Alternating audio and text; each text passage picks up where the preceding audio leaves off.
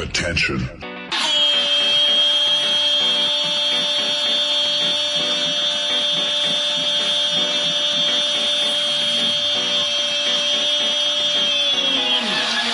Attention. Da steht Djokovic und ragt die Trophy in die Höhe. Ist das fantastisch. One, two, three. We are the champions. Attention. Hier ist Sportradio 360.de, der Sportradio Podcast. Am Telefon Michael Körner. Und dann meinte er nur zu mir, ja, äh, heute gehe ich nicht feiern. Zu viele Assis unterwegs.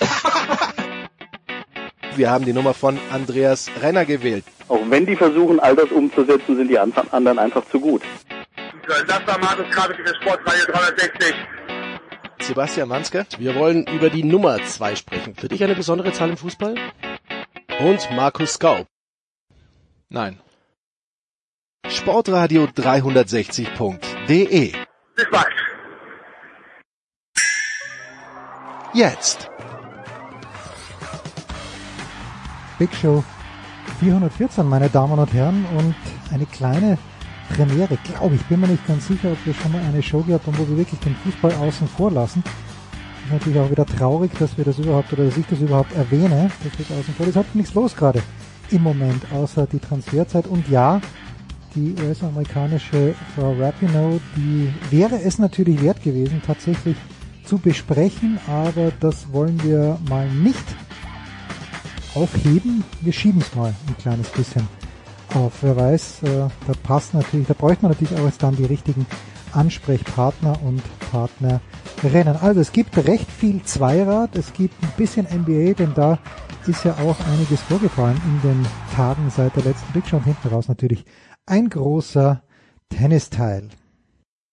So, meine Damen und Herren, die Big Show 414, wir gehen aktuell los, mal was Neues. Wir beginnen nicht mit Fußball, nichts ist los im Fußball, wir beginnen mit Radsport und da freue ich mich, dass zum einen Felix Mattis mit am Start ist. Felix, wo erwischen wir dich gerade?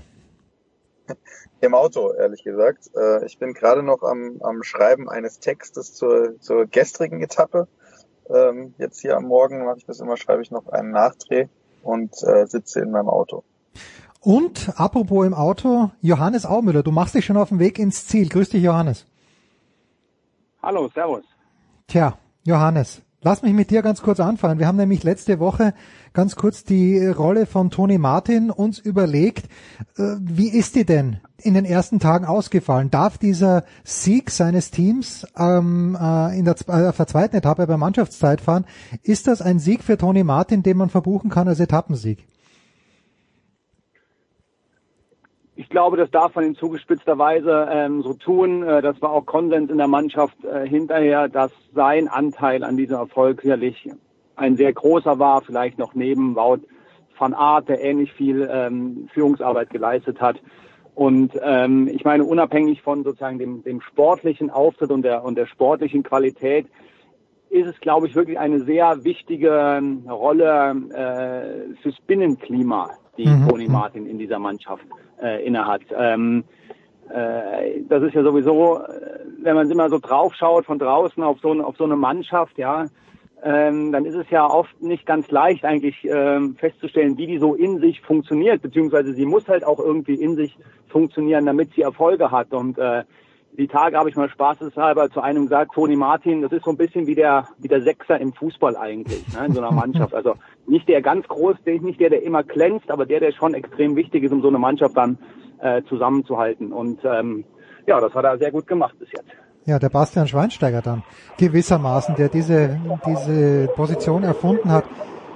Felix, war das überraschend, dass Ineos das Mannschaftszeitfahren nicht gewonnen hat? Die sind da zwar Zweiter geworden, aber 20 Sekunden ist schon ein Wort auf äh, einer relativ kurzen Strecke. Ja, 20 Sekunden war definitiv ein Wort, allerdings muss ich sagen, überraschend war es ähm, vielleicht in der Höhe, wenn man Hm. jetzt bei der Fußballsprache bleibt, ähm, aber nicht, ähm, aber nicht im Ergebnis an sich. Also letztendlich, dass Jumbo Visma da gewinnt, ähm, war eigentlich fast klar. Also sie waren schon die Top-Favoriten nach dem, was sie dieses Jahr in allen Mannschaftszeitfahren gezeigt haben. Und Toni Martin hat eben dem Team durch den Transfer im Winter, der hat sehr viel da dazu beigetragen. Jetzt nicht nur was Stimmung angeht im Team und, und alleine seine PS quasi, sondern einfach auch sein, sein Wissen übers Zeitfahren. Mhm. Ähm, er hat sich im Winter schon sehr viel zusammengesetzt und er hat sehr viel Input gegeben.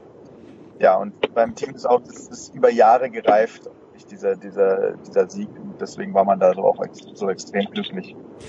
Jetzt gestern, Johannes, wenn wir uns das anschauen, Peter Sagan hat, und ich zitiere, ich weiß nicht woher, aber ich glaube, ich habe es überall gelesen, endlich die erste Etappe gewonnen. Verstehe ich nicht ganz. War das irgendwie äh, zu bezweifeln, dass Peter Sagan hier Etappen gewinnt und ins grüne Trikot schlüpft? Na, ich glaube, man muss es eher bei Peter Sagan äh, mit Blick auf die auf das gesamte Jahr so sehen. Ähm, der hat in den Vorjahren ja immer ziemlich viel äh, abgeräumt, auch bei den bei den Frühjahrsklassikern äh, dann schon. Und das ist ihm dieses Mal halt nicht gelungen. Ich meine, er ist immer noch ein gutes Frühjahr gefahren. Manchmal war es auch ein bisschen übertrieben. Er war immerhin auch dann Vierter und Fünfter bei Mailand San Remo und, und äh, Roubaix. Aber ähm, ähm, ja, er hat dann, er hat halt lange eigentlich drauf, drauf gewartet.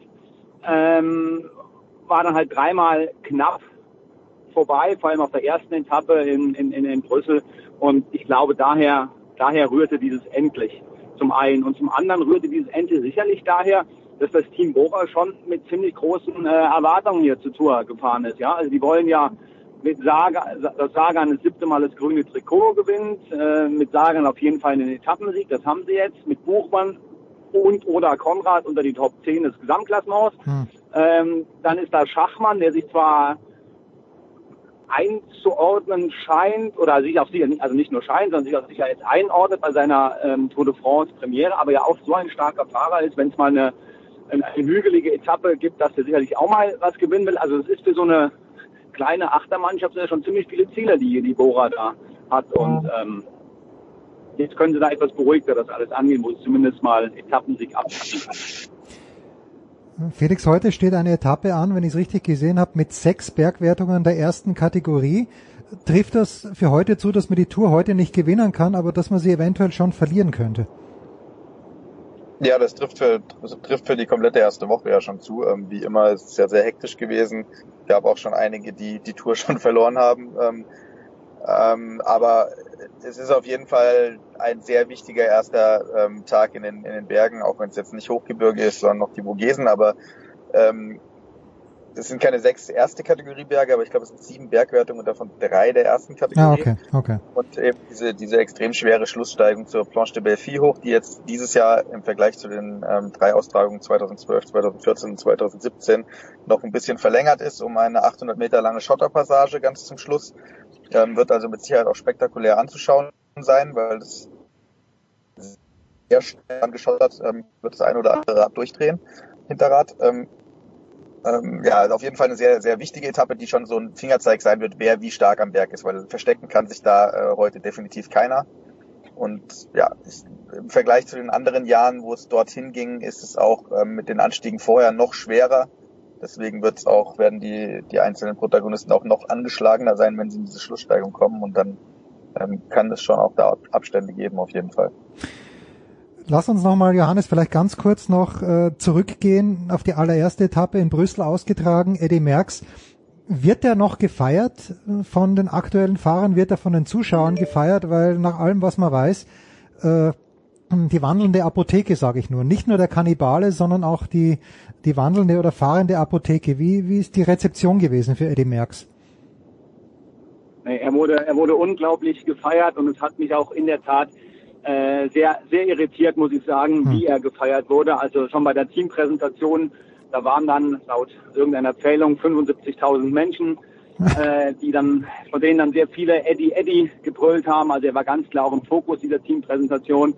Äh, überall blank, waren seine Plakate angebracht. Ähm, Are you Eddie? Ja, also mit Eddie und das Grill in klein davor war der Gag, der überall gesprayt äh, äh, wurde. Und es war, also, es war einfach eine, eine Merks-Show. Und hm. ich finde es tatsächlich, ähm, ich verstehe das nicht, warum die Tour sowas, sowas macht, ja, weil, so wie du es sagst, Merks halt auch eindeutig vorbelastet ist. Er hatte drei Mal in seiner Karriere einen positiven äh, Doping-Test, 69, 73, 77.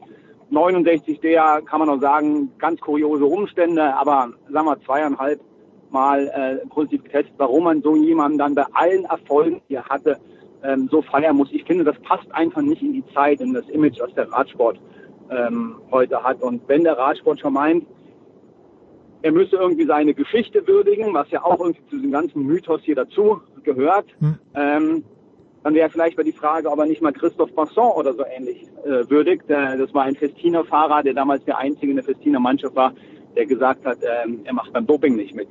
Also nur mal als, als, als Beispiel, wie man auch Geschichte ähm, ja, von Tour vielleicht auch darstellen kann, ohne immer einen überführten Doper so äh, huldigen zu müssen, wie das die Tour dieses Jahr gemacht hat. Wem huldigt die Tour denn in diesem Jahr? Felix, äh, ist es der Titelverteidiger Garen Thomas oder fehlt dieser Überfahrer? Ich meine, der Froome in den letzten Jahren, da ist natürlich auch überhaupt nicht sicher, ob der nicht auch hier und da gerne mal vielleicht nicht nur die irische Frühkartoffel gegessen hat, aber gibt es diesen einen Fahrer, dem die Tour jetzt huldigt? Es, es führt im Moment ein Franzose, der es aber am Ende nicht gewinnen wird. Aber dem die Tour huldigt. Ah, ach so, okay, gut, das ist schön. Also äh, Herrn Alpha also, äh, Philipp wird gehuldigt. Ja, das auf jeden Fall. Ich meine, ein Franzose endlich wieder mal im gelben Trikot ist schon, ich glaube, es sind vier oder fünf Jahre ist es her, dass ein Franzose gelb trägt. Ähm, und Alaphilippe ist eben Weltranglistenerster die, die, und ein sehr, ähm, ja, auch vermarktungsfähiger ähm, Charakter. Deswegen den, für die Franzosen das Beste, was passieren konnte, dass er ins Gelbe gefahren ist. Und ich bin mir sicher, dass er auch noch, äh, noch die eine oder andere weitere Etappe gewinnen wird und vielleicht auch wieder das Bergtrikot. Ähm, wird allerdings natürlich die Tour nicht gewinnen. Ich glaube, die, die, die Top-Favoriten fürchten ihn jetzt nicht. Hm. Ähm, und ja, die Frage zielte natürlich eigentlich in die Richtung, also wer, wer am Ende hier der, der große Top-Favorit ist, und den gibt's glaube ich eigentlich nicht. Es gibt keinen, keinen so überlegenden, gerade weil Garen Thomas, den ich immer noch ganz oben auf der Liste stehen habe, aber der hat in diesem Jahr einfach noch zu wenig gezeigt, um tatsächlich als der Top-Favorit bezeichnet zu werden. Und dann gibt's einfach so eine ganze, eine ganze Reihe sehr starker Fahrer. Sein Teamkollege Egan Bernal, den haben sehr viele ganz, ganz oben auf der Liste. Ähm, wobei da wiederum bin ich mir nicht so sicher, wie das über drei Wochen aussieht. Johannes, vielleicht noch wirklich jetzt fast, fast abschließend, aber ich verstehe das nicht ganz. Der Alaphilippe gewinnt also das Bergtrikot.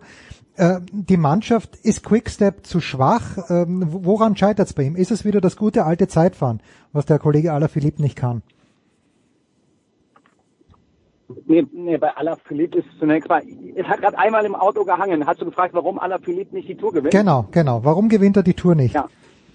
Nee, da, da, dafür kann dann ausnahmsweise Quickstep mal nix.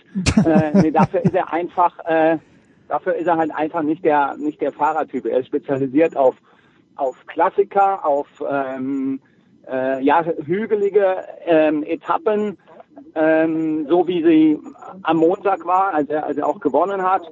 Ähm, aber er ist halt jetzt nicht derjenige, der im Hochgebirge bei den Alpen, in den Alpen und den Pyrenäen dann ähm, äh, munter herum äh, kraxeln kann. Wobei man vielleicht tatsächlich sagen muss, noch nicht. Also ähm, mhm. die, die, Franzosen, die, die sehen sich halt nach dem ersten Tour de France-Siegern,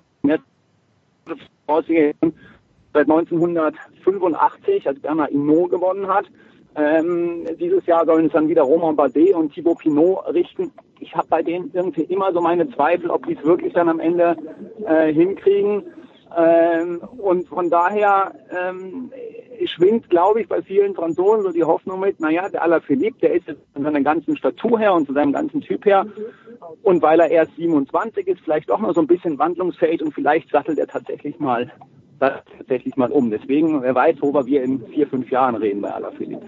Tja, das weiß man nicht. Bardet schon mit einem Rückstand von 1,44 zu diesem äh, Zeitpunkt. Ich bedanke mich mal bei euch beiden, aber ich kann natürlich, und ich weiß, Felix interessiert das auch, man kann Johannes Aumüller nicht in den Sonnenuntergang entlassen, ohne zu fragen, wie die Eintracht aus Frankfurt in der kommenden Saison abschneiden wird. Die frühen Indications, Johannes, selbst wenn du in Frankreich bist, wird Adi Hütter die Mannschaft in die Champions League führen. Ich dachte, deine Frage wäre jetzt, äh, wie viel noch gedopt wird im Fahrrad. Nein, da wird doch nicht mehr gedopt. Ist, ist doch alles clean, um Gottes Willen, ist doch alles clean. Verstehe. Äh, bei Eintracht Frankfurt ist auch alles clean, oder? das, ja, natürlich. Fußball, Doping im Fußball bringt nichts, hat sogar Dr. Hans-Wilhelm Müller-Wohlfahrt gesagt, genau. Ja, gut, gut, gut, dass wir, gut, dass wir das mal geklärt haben. Ja. Felix? Äh, Frankfurt, also bei Frankfurt war es doch so, die letzten Jahre war immer vor dem Saisonstart ähm, sagen wir mal, die Stimmung in Frankfurt so, oh, oh, oh, alles ganz fürchterlich, großes Drama, Mannschaft äh, weggebrochen ähm, und am Ende ging die Saison ja jeweils halbwegs glimpflich aus. Ähm, vermute Ähnliches. Vermute ähnliches. Felix, du hattest noch eine Anmerkung, entschuldige. Nee, das war die, die Anmerkung, war nur, dass ich glaube, dass äh, Herr Müller-Wohlfahrt wahrscheinlich, ähm, ich meine, der muss ja wissen, was, was im Fußball passiert und was nicht passiert. Ich meine, Ja, ja. in seiner Position, ähm, wenn, ja, also der wird ja, der wird ja da auch sagen, wenn was wäre. Ähm, da bin ich mir ziemlich sicher. Und zur Eintracht, ja, die werden deutscher Meister, oder? Also, Ja, muss so sein, muss so sein, weil die Bayern nach wie vor keine Spieler bekommen und die Einkäufe von Dortmund überbewertet sind. Danke euch beiden, wir machen eine kurze Pause, dann geht's ja weiter in der Big Show 414.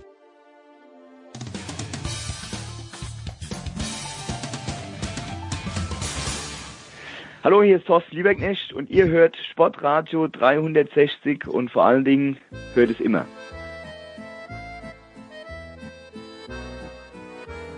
So, und es geht weiter und es geht weiter mit der Tour de France. Komm, heute machen wir einen Doppelschlag. Ist doch herrlich, weil jetzt haben wir nämlich äh, ein fantastisches Duo in der Leitung. Nicht, dass Felix Mattis und Johannes Aumüller nicht auch fantastisch gewesen wären, aber jetzt geht's mindestens auf gleichem Level weiter. Und das ist zum einen natürlich Ruben Stark, mit dem wir letzte Woche schon gesprochen haben. Ruben, Servus. Du bist am Servus. Startort oder schon im Ziel? Wo bist du, Ruben?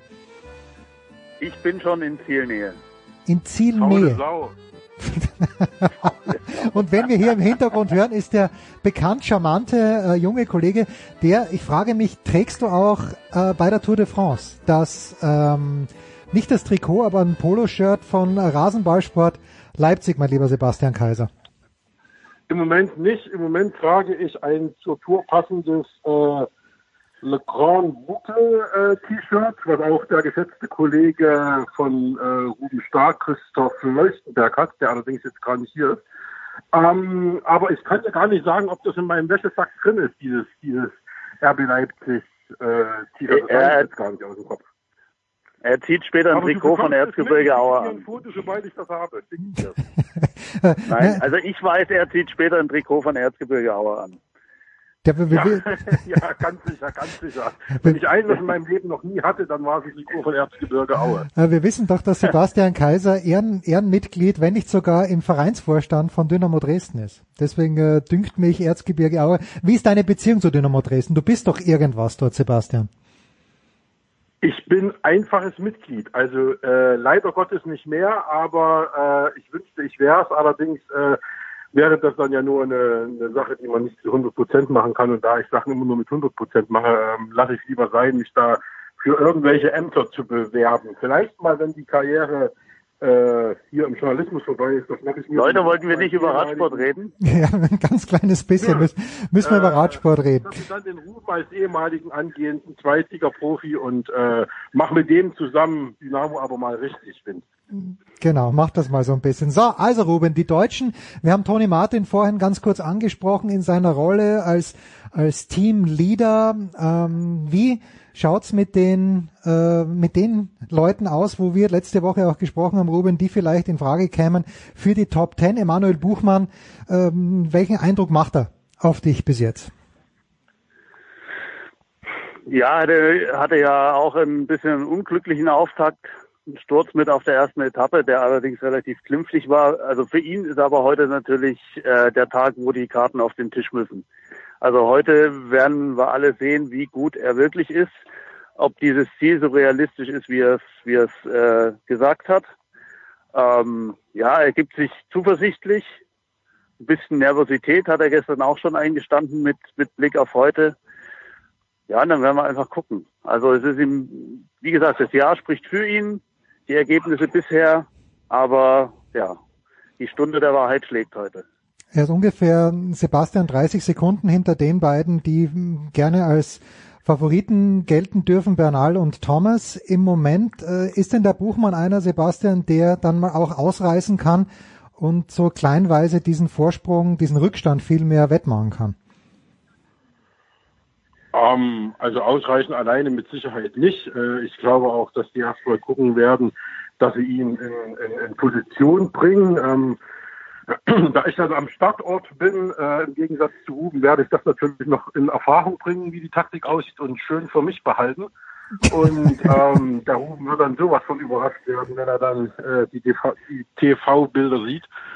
Ähm, nein, aber ich glaube, dass er natürlich nicht ohne Begleitung unterwegs sein wird. Das ist klar, sowohl vom eigenen Team als auch von dem einen oder anderen äh, äh anderen Team, weil äh, die haben ja auch gelesen, dass er unter die Top Ten will. Und wer die Top Ten will, der ist mal ganz schnell, ohne dass er sich versieht, unter den Top 5. Ob er das kann, Top 5 halte ich jetzt schon ein bisschen zugewagt, aber ähm, ich glaube nicht, dass das einer ist, der jetzt eine Ausreißergruppe schon am ersten Berg heute äh, angreift und geht, sondern er muss gucken, dass der in der Gruppe dabei ist, wo keine äh, oder wo zumindest die Favoriten oder der eine Favorit mit drin ist, dass er zumindest mit denen mitgeht. Und wenn sich dann irgendwie zehn Mann absetzen und er sollte mit dabei sein, dann wäre das, glaube ich, nur gut für ihn. also was man vielleicht noch ergänzen muss, ähm, Bora hat dieses Jahr in der Vorbereitung extremen Wert auf Höhentrainingslager gelegt, also noch mehr als ohnehin schon, was einfach mit äh, diesen sieben Bergen, die in über 2000 Meter Höhe führen, äh, zusammenhängt. Das kommt allerdings alles erst viel später. Also hm. die Strategie ist auch so ein bisschen auf die ganz großen äh, Anstiege dann ausgelegt. Ähm, ja. Heute gibt es sicherlich schon schon wesentliche Hinweise, würde ich mal sagen. Aber wenn das heute nichts wird, sollte das alles von ist. Also ja. wie gesagt, sie haben sehr, sehr viel ausgerichtet auf diese 2000er und möglicherweise, wir wissen ja auch in der dritten Woche bei so einer großen Landesrundfahrt äh, kann noch so, so viel passieren. Ähm, möglicherweise zündet er auch da erst richtig. Ich frage also, mich, muss auch gucken, dass er ja äh, nicht alleine ist. Also es gibt einen Patrick Konrad, äh, dummerweise ein Österreicher, ja. der da mit ihm im äh, im selben Rückstand zurzeit fährt. Die haben, glaube glaub ich, beide 71 Sekunden Rückstand auf, aufs Gelbe.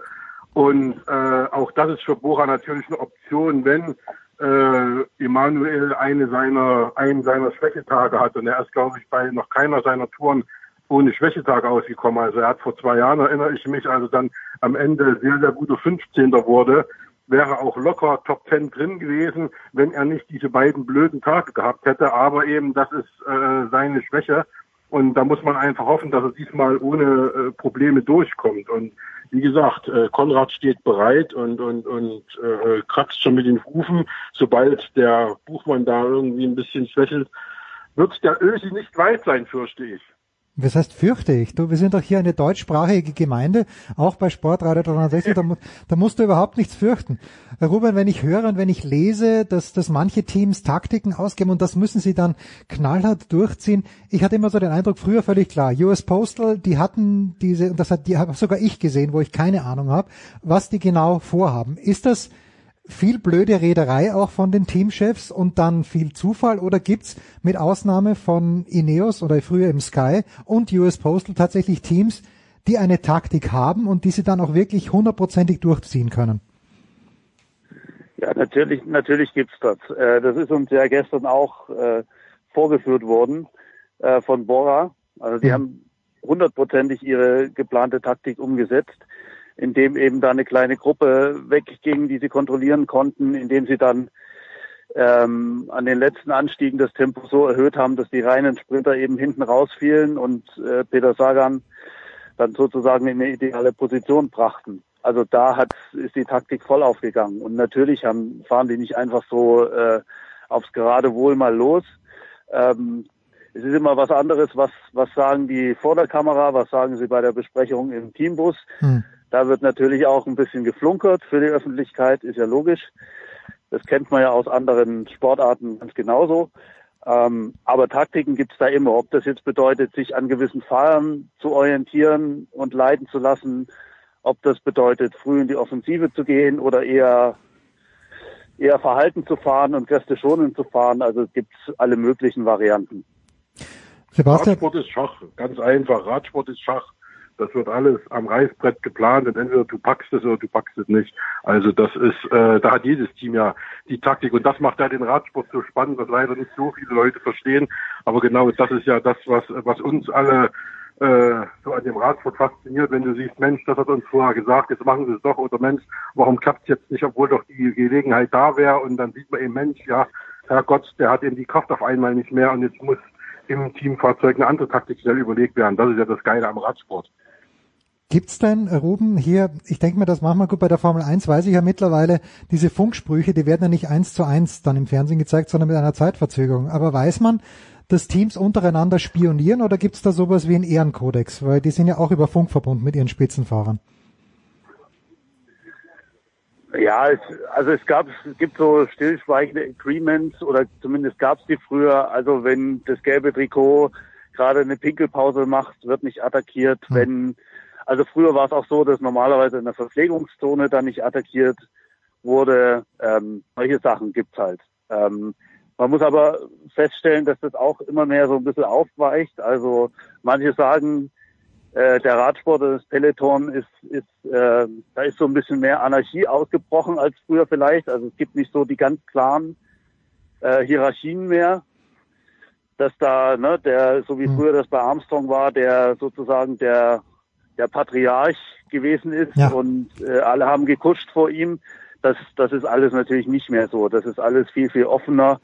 Und ähm, deswegen gibt's auch nicht äh, in dem Maße wie früher so stillschweigende Abkommen. Gut. Sebastian, vielleicht noch als nur als Quervergleich, du kommst gerade aus Wimbledon, vielleicht rufe ich dich dann beim Tennisteil wieder ein, wer weiß es. Aber wie zugänglich, wenn du schon sagst, du wirst die Informationen vor dem Start einholen, wenn du das mal vergleichst mit unseren großen Tennisheroen Karina Witthöft und Co. Wie zugänglich sind denn die Radfahrer hier vor dem Start oder ganz generell? Seit gestern Abend ist Karina Witt sehr zugänglich, wenn ich das äh, richtig verfolgt äh, nach der Kritik auf deinem Portal. Äh, Wirklich? die Barbara Rittner erneut geübt hat. Ähm, ein Traum, ein Traum, was sich da abspielt. Aber generell muss ich sagen, sind die Radsportler schon die Sportler, ich habe ja jetzt nicht nur Tennisspieler, sondern ich habe ja auch noch ein paar andere äh, im Repertoire, die am zugänglichsten sind. Mhm. Also die Erfahrung habe ich gemacht und gerade am Start holst du meist die besten Geschichten, weil an einem Tag für Sprinter sind die Bergfahrer tierisch entspannt, an einem Tag für Bergfahrer sind die äh, sind die Sprinter entspannt und du kannst mit denen reden. Die sportlichen Leiter äh, haben noch nicht so den Druck, die können da noch äh, mit dir plaudern über dies und das. Du triffst viele Leute. In diesem Tour-Village triffst du äh, den einen oder anderen Ex-Fahrer und so weiter. Also ähm, die sind mega entspannt. Und auch wenn man sieht, wie schnell die nach einem Spiel erholt sind und äh, am Teambus gestern äh, schon sprechen beim Ausfahren. Also das ist Wahnsinn. Also das, da ziehe ich immer wieder den Hut davor, aber die sind halt anders äh, anscheinend erzogen in ihren äh, Rennstellen, sind ja auch meistens individual äh, trainierende äh, Sportler, die trainieren jetzt nicht im Rudel oder im Verein wie beim Fußball und bekommen dort eine Gehirnwäsche verpasst, sondern die sind ja wirklich, äh, ich sage jetzt mal, mündige Bürger und das leben sie halt auch aus. Und das ist der große Vorteil beim Radsport. Das macht riesig Spaß, mit denen zu reden. Ist das dann wirklich der Unterschied, dass vielleicht auch die, die gern noch was erzählen, Ruben, weil der Fußballspieler und auch die Tennisspieler, die werden ja gezwungen, in Pressekonferenzen zu gehen und ich habe schon den Eindruck, dass äh, also so wahnsinnig überflutet werden wir nicht mit Infos über Radfahrer.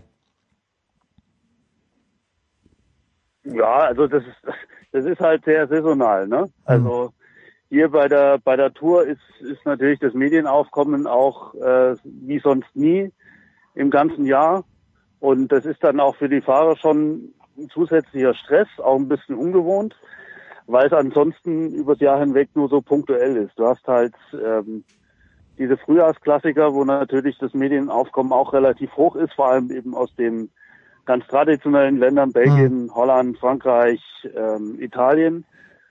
Ähm, und selbst schon beim Giro ist das, ist das Medienaufkommen insgesamt wesentlich geringer und ähm, du brauchst da außer für die absoluten Topfahrer jetzt nicht zwingend auch Pressekonferenzen einzurichten, sondern äh, du machst Termine aus, triffst dich und äh, setzt dich äh, halt mal gemütlich 20, 30 Minuten zusammen. Und insofern ist das eine wesentlich entspanntere Ebene.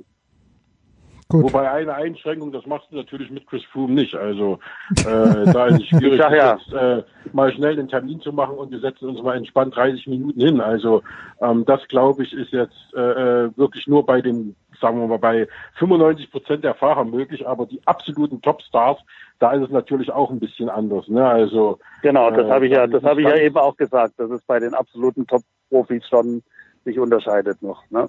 Genau. Ja, und äh, wie gesagt, und beim Tennis ist es einfach so, dass wir natürlich jetzt zum Glück äh, mit, mit, mit Coco Goff eine haben, die auch frei von der Leber weg redet, die eben so ist, ja jetzt mal wie die Radfahrer, die einfach Geschichten erzählt, ohne dass man die fragt und, und die eine Herzlichkeit hat und eine Frische ausstrahlt, wo äh, jetzt in Wimbledon jeder einfach nur froh war, Mensch, die alte tut, tut richtig gut dem Frauentennis, wo wir immer nach Sharapova und nach Williams nach einer nächsten schillernden Figur gesucht haben, nachdem es Karina ja nun nicht wurde, aber jetzt Knapp. haben wir eine mit Coco Goff, äh, die aber wie gesagt ja leider Amerikanerin ist und keine Deutsche.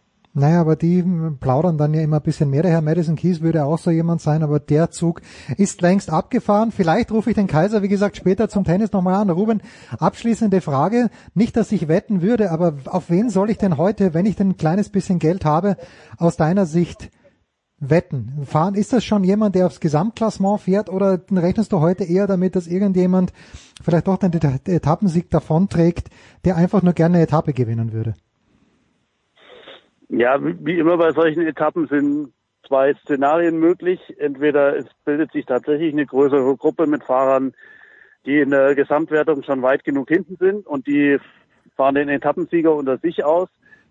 Allerdings, so wie das gestrige Rennen lief, kann ich mir auch eben das andere Szenario gut vorstellen, dass es wirklich zum ersten großen Clash der mhm. Klassementfavoriten heute kommt und ähm, die dann tatsächlich auch den Etappensieger stellen und äh, möglicherweise ist der kommende Toursieger dann heute schon so. Das ist äh, nicht auszuschließen und da bin ich als erstes bei, bei Egan Bernal.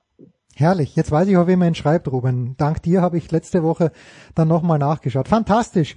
Vielen Dank euch beiden. Wir werden uns das angeschaut haben, weil wir gehen, gehen erst 17 Uhr online auf Eurosport und immer hin und her geschalten. Natürlich mit Wimbledon. Vielleicht wird Sebastian Kaiser später angerufen. Ich weiß es jetzt wirklich noch nicht. Wir machen eine kurze Pause in der Big Show 404.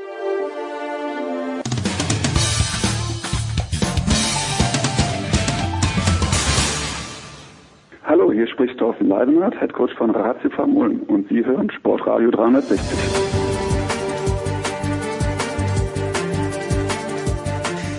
So, weiter geht's in der Big Show 414. Wir bleiben auf zwei Rädern und ich freue mich, dass wir auch in dieser Woche einen sehr, sehr leckeren zwei Motorsportteil eigentlich zusammengebracht haben. Zum einen mit Stefan der Voice Heinrich. Grüß dich, der Voice.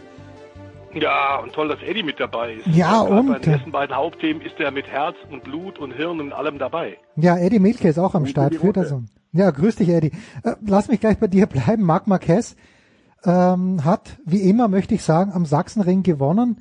Warum? Warum äh, ist, ist es die Strecke, ist es der Asphalt, ist es das Motorrad, das gerade besonders gut passt auf dem Sachsenring? Warum gewinnt der Marquez, der ohnehin viele Rennen gewinnt, aber auf dem Sachsenring kommt mir vor, gewinnt er immer?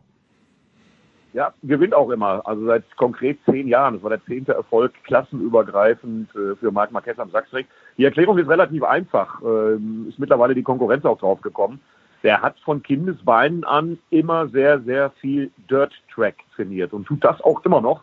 Und da geht's ja bekanntlichermaßen äh, immer links rum. Und am mhm. Sachsenring geht's halt auch immer links rum. Für viele ist ja der Sachsenring mit den nur drei Rechtskurven ähm, die längste Linkskurve der Welt. Und wenn man da aus dem Omega rauskommt, dann geht's über äh, ja 1,8 Kilometer auf der kürzesten Strecke im Kalender wirklich nur links rum und das kommt ihm und seiner Honda entgegen. Und von daher ist er anscheinend am Sachsenring unschlagbar. Der Voice aber Dirt Track hat das nichts mit, mit Schmutz zu tun. Da geht's nur um die Fahrtrichtung oder wie? Doch schon, hat auch sehr viel mit Schmutz zu tun. Das heißt, du lernst äh, großvolumige Maschinen ähm, schon wirklich im Drift über beide Räder auch zu kontrollieren. Es ist loser Untergrund, tatsächlich eigentlich Dreck. Äh, kommt aus der klassischen Schule der Amerikaner, also Kenny Roberts Senior und Co., die sind da alle groß geworden, als die dann tatsächlich auftauchten in Europa in der Motorrad-Weltmeisterschaft. Ähm, in den 80er Jahren haben die tatsächlich auch Maßstäbe damals gesetzt. Nun ist es so, dass nicht alle ähm, noch nicht drauf gekommen sind. Das heißt, dass, dass, dass das so wichtig ist und, und helfen kann in der Motorradweltmeisterschaft, wissen alle. Ähm, wir wissen auch, Valentino Rossi auf seiner Ranch macht er vergleichbares Training mit jungen Leuten. Bei Marquez kommt, glaube ich, einiges in der Tat dazu. Äh, Eddie hat es ja auch gerade unterstrichen, äh, kategorieübergreifend. Egal auf welche Maschine du ihn setzt, ist der so stark. Ähm, das hängt ganz sicherlich damit zusammen, dass es sowieso ein, ein einmaliges Supertalent ist. Steht völlig außer Frage. Wer so jung schon so viele Weltmeisterschaften gewonnen hat und neue Rekorde immer wieder aufstellt mit zehn Pole Position und zehn Grand Prix-Siege in Folge am Sachsenring, dann sind es natürlich mehrere Dinge, die da mitspielen. Dass er sich da auch irrsinnig wohlfühlt, steht außer Frage. Und was mich Jahr für Jahr immer begeistert, und das weiß natürlich Eddie ganz genauso, ist diese tolle Atmosphäre, die so ein bisschen am Sachsenring das atmet, was wir seit Jahrzehnten auch, was die Formel 1 angeht, in Silverstone immer wieder haben. Die mhm. britischen Fans umarmen ihren Lieblingssport, die Formel 1. Und das ist am Sachsenring mit den Zweiradassen ganz genauso. Die Fans dort, Hunderttausende, sind voller Begeisterung. Du siehst keinen, der mit einem mürrischen Gesicht rumläuft. Die sind alle von morgens bis abends begeistert. Und diese Euphoriewelle steckt an.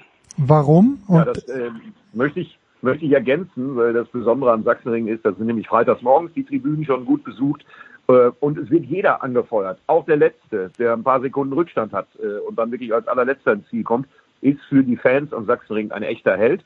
Das spüren die Fahrer und das mögen die Fahrer und deshalb lieben die das da. Ja, lass mich gleich bei dir bleiben. Stefan Bradl ist zwar mitgefahren, ist guter Zehnter geworden. Das war, hat sich dann auch bei Servus TV zufrieden gezeigt. Eddie, aber warum funktioniert das so gut? Es heißt ja sonst immer, die Deutschen könnten sich eigentlich nur für eine Sportart begeistern, wo der Adler auf der linken Brust drauf ist. Dann ja, dann sind wir dabei, dann sind wir beim Tennis dabei. Also nicht, nicht wir, sondern, sondern ihr.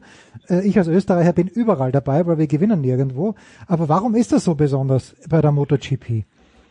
Das ist die Tradition am Sachsenring. Das ist ja wirklich äh, über Jahrzehnte historisch gewachsen. Das war äh, früher zu DDR-Zeiten schon was ganz, ganz Besonderes. Da war es ja noch ein Straßenkurs. Da waren teilweise an die 500.000 Zuschauer da. Hm. Ja, und jetzt äh, hat man das rübergerettet in die Neuzeit. Das ist auch relativ egal, ob die deutschen Fahrer gerade erfolgreich sind oder nicht. Der Sachsenring ist da einfach Kult.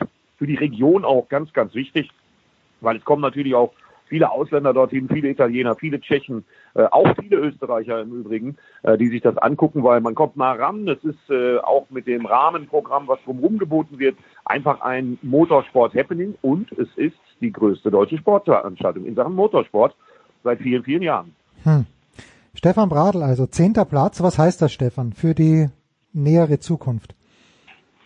Na, dass er äh, vor allem hauptsächlich sich darauf konzentriert, für HRC, für die Honda Racing Corporation, das Honda Werksteam, Testfahrer zu sein, mhm. ähm, wurde mehrfach auch an diesem Wochenende unterstrichen bei den Kollegen von Servus TV mit Interviews.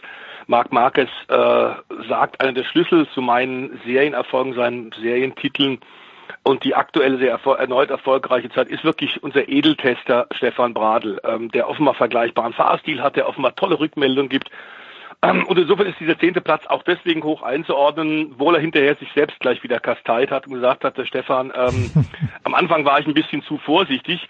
Äh, er hat auch am Freitag noch intensiv getestet, also hat sich nicht auf seinen Wildcard-Einsatz, seinen einmaligen Einsatz auf dem Sachsenring, das war so eine Verbeugung, ein Dankeschön von Honda gegenüber Bradl für seine intensive Testarbeit, ähm, dass er gesagt hat, vor heimischem Publikum darfst du jetzt mal wieder ein Grand Prix fahren. Äh, er hat sich bei weitem nicht so vorbereiten können wie alle anderen Vollzeitteilnehmer in der MotoGP-Klasse, die von Anfang an von Freitag früh sich um die Abstimmung haben kümmern können. Äh, auf einer Stelle Runde fürs Qualifying, den sogenannten Long Run dann, also mit vollen Tanks äh, über die Renndistanz. Der kam erst sehr spät dazu, sich tatsächlich dann äh, auf sich, auf sein Motorrad, auf diesen Grand Prix zu konzentrieren, weil so viel Arbeit anstand. Ähm, aber das ist ein kongeniales Duo, äh, der Marc Marquez und der Stefan Bradl. die vertrauen sie offenbar blind und insofern ist dieser zehnte Platz wirklich hoch einzuschätzen. Der war da sehr nah dran an einigen der absoluten Vollzeitfahrern, hat es toll gemacht, hat auf die Reifen wirklich gut aufgepasst und äh, für jemand, der sporadisch nur mal so reinguckt, in diesem wettbewerbsintensiven Umfeld einer absoluten Königsklasse des Zweiradsport ist es eine fantastische Leistung gewesen.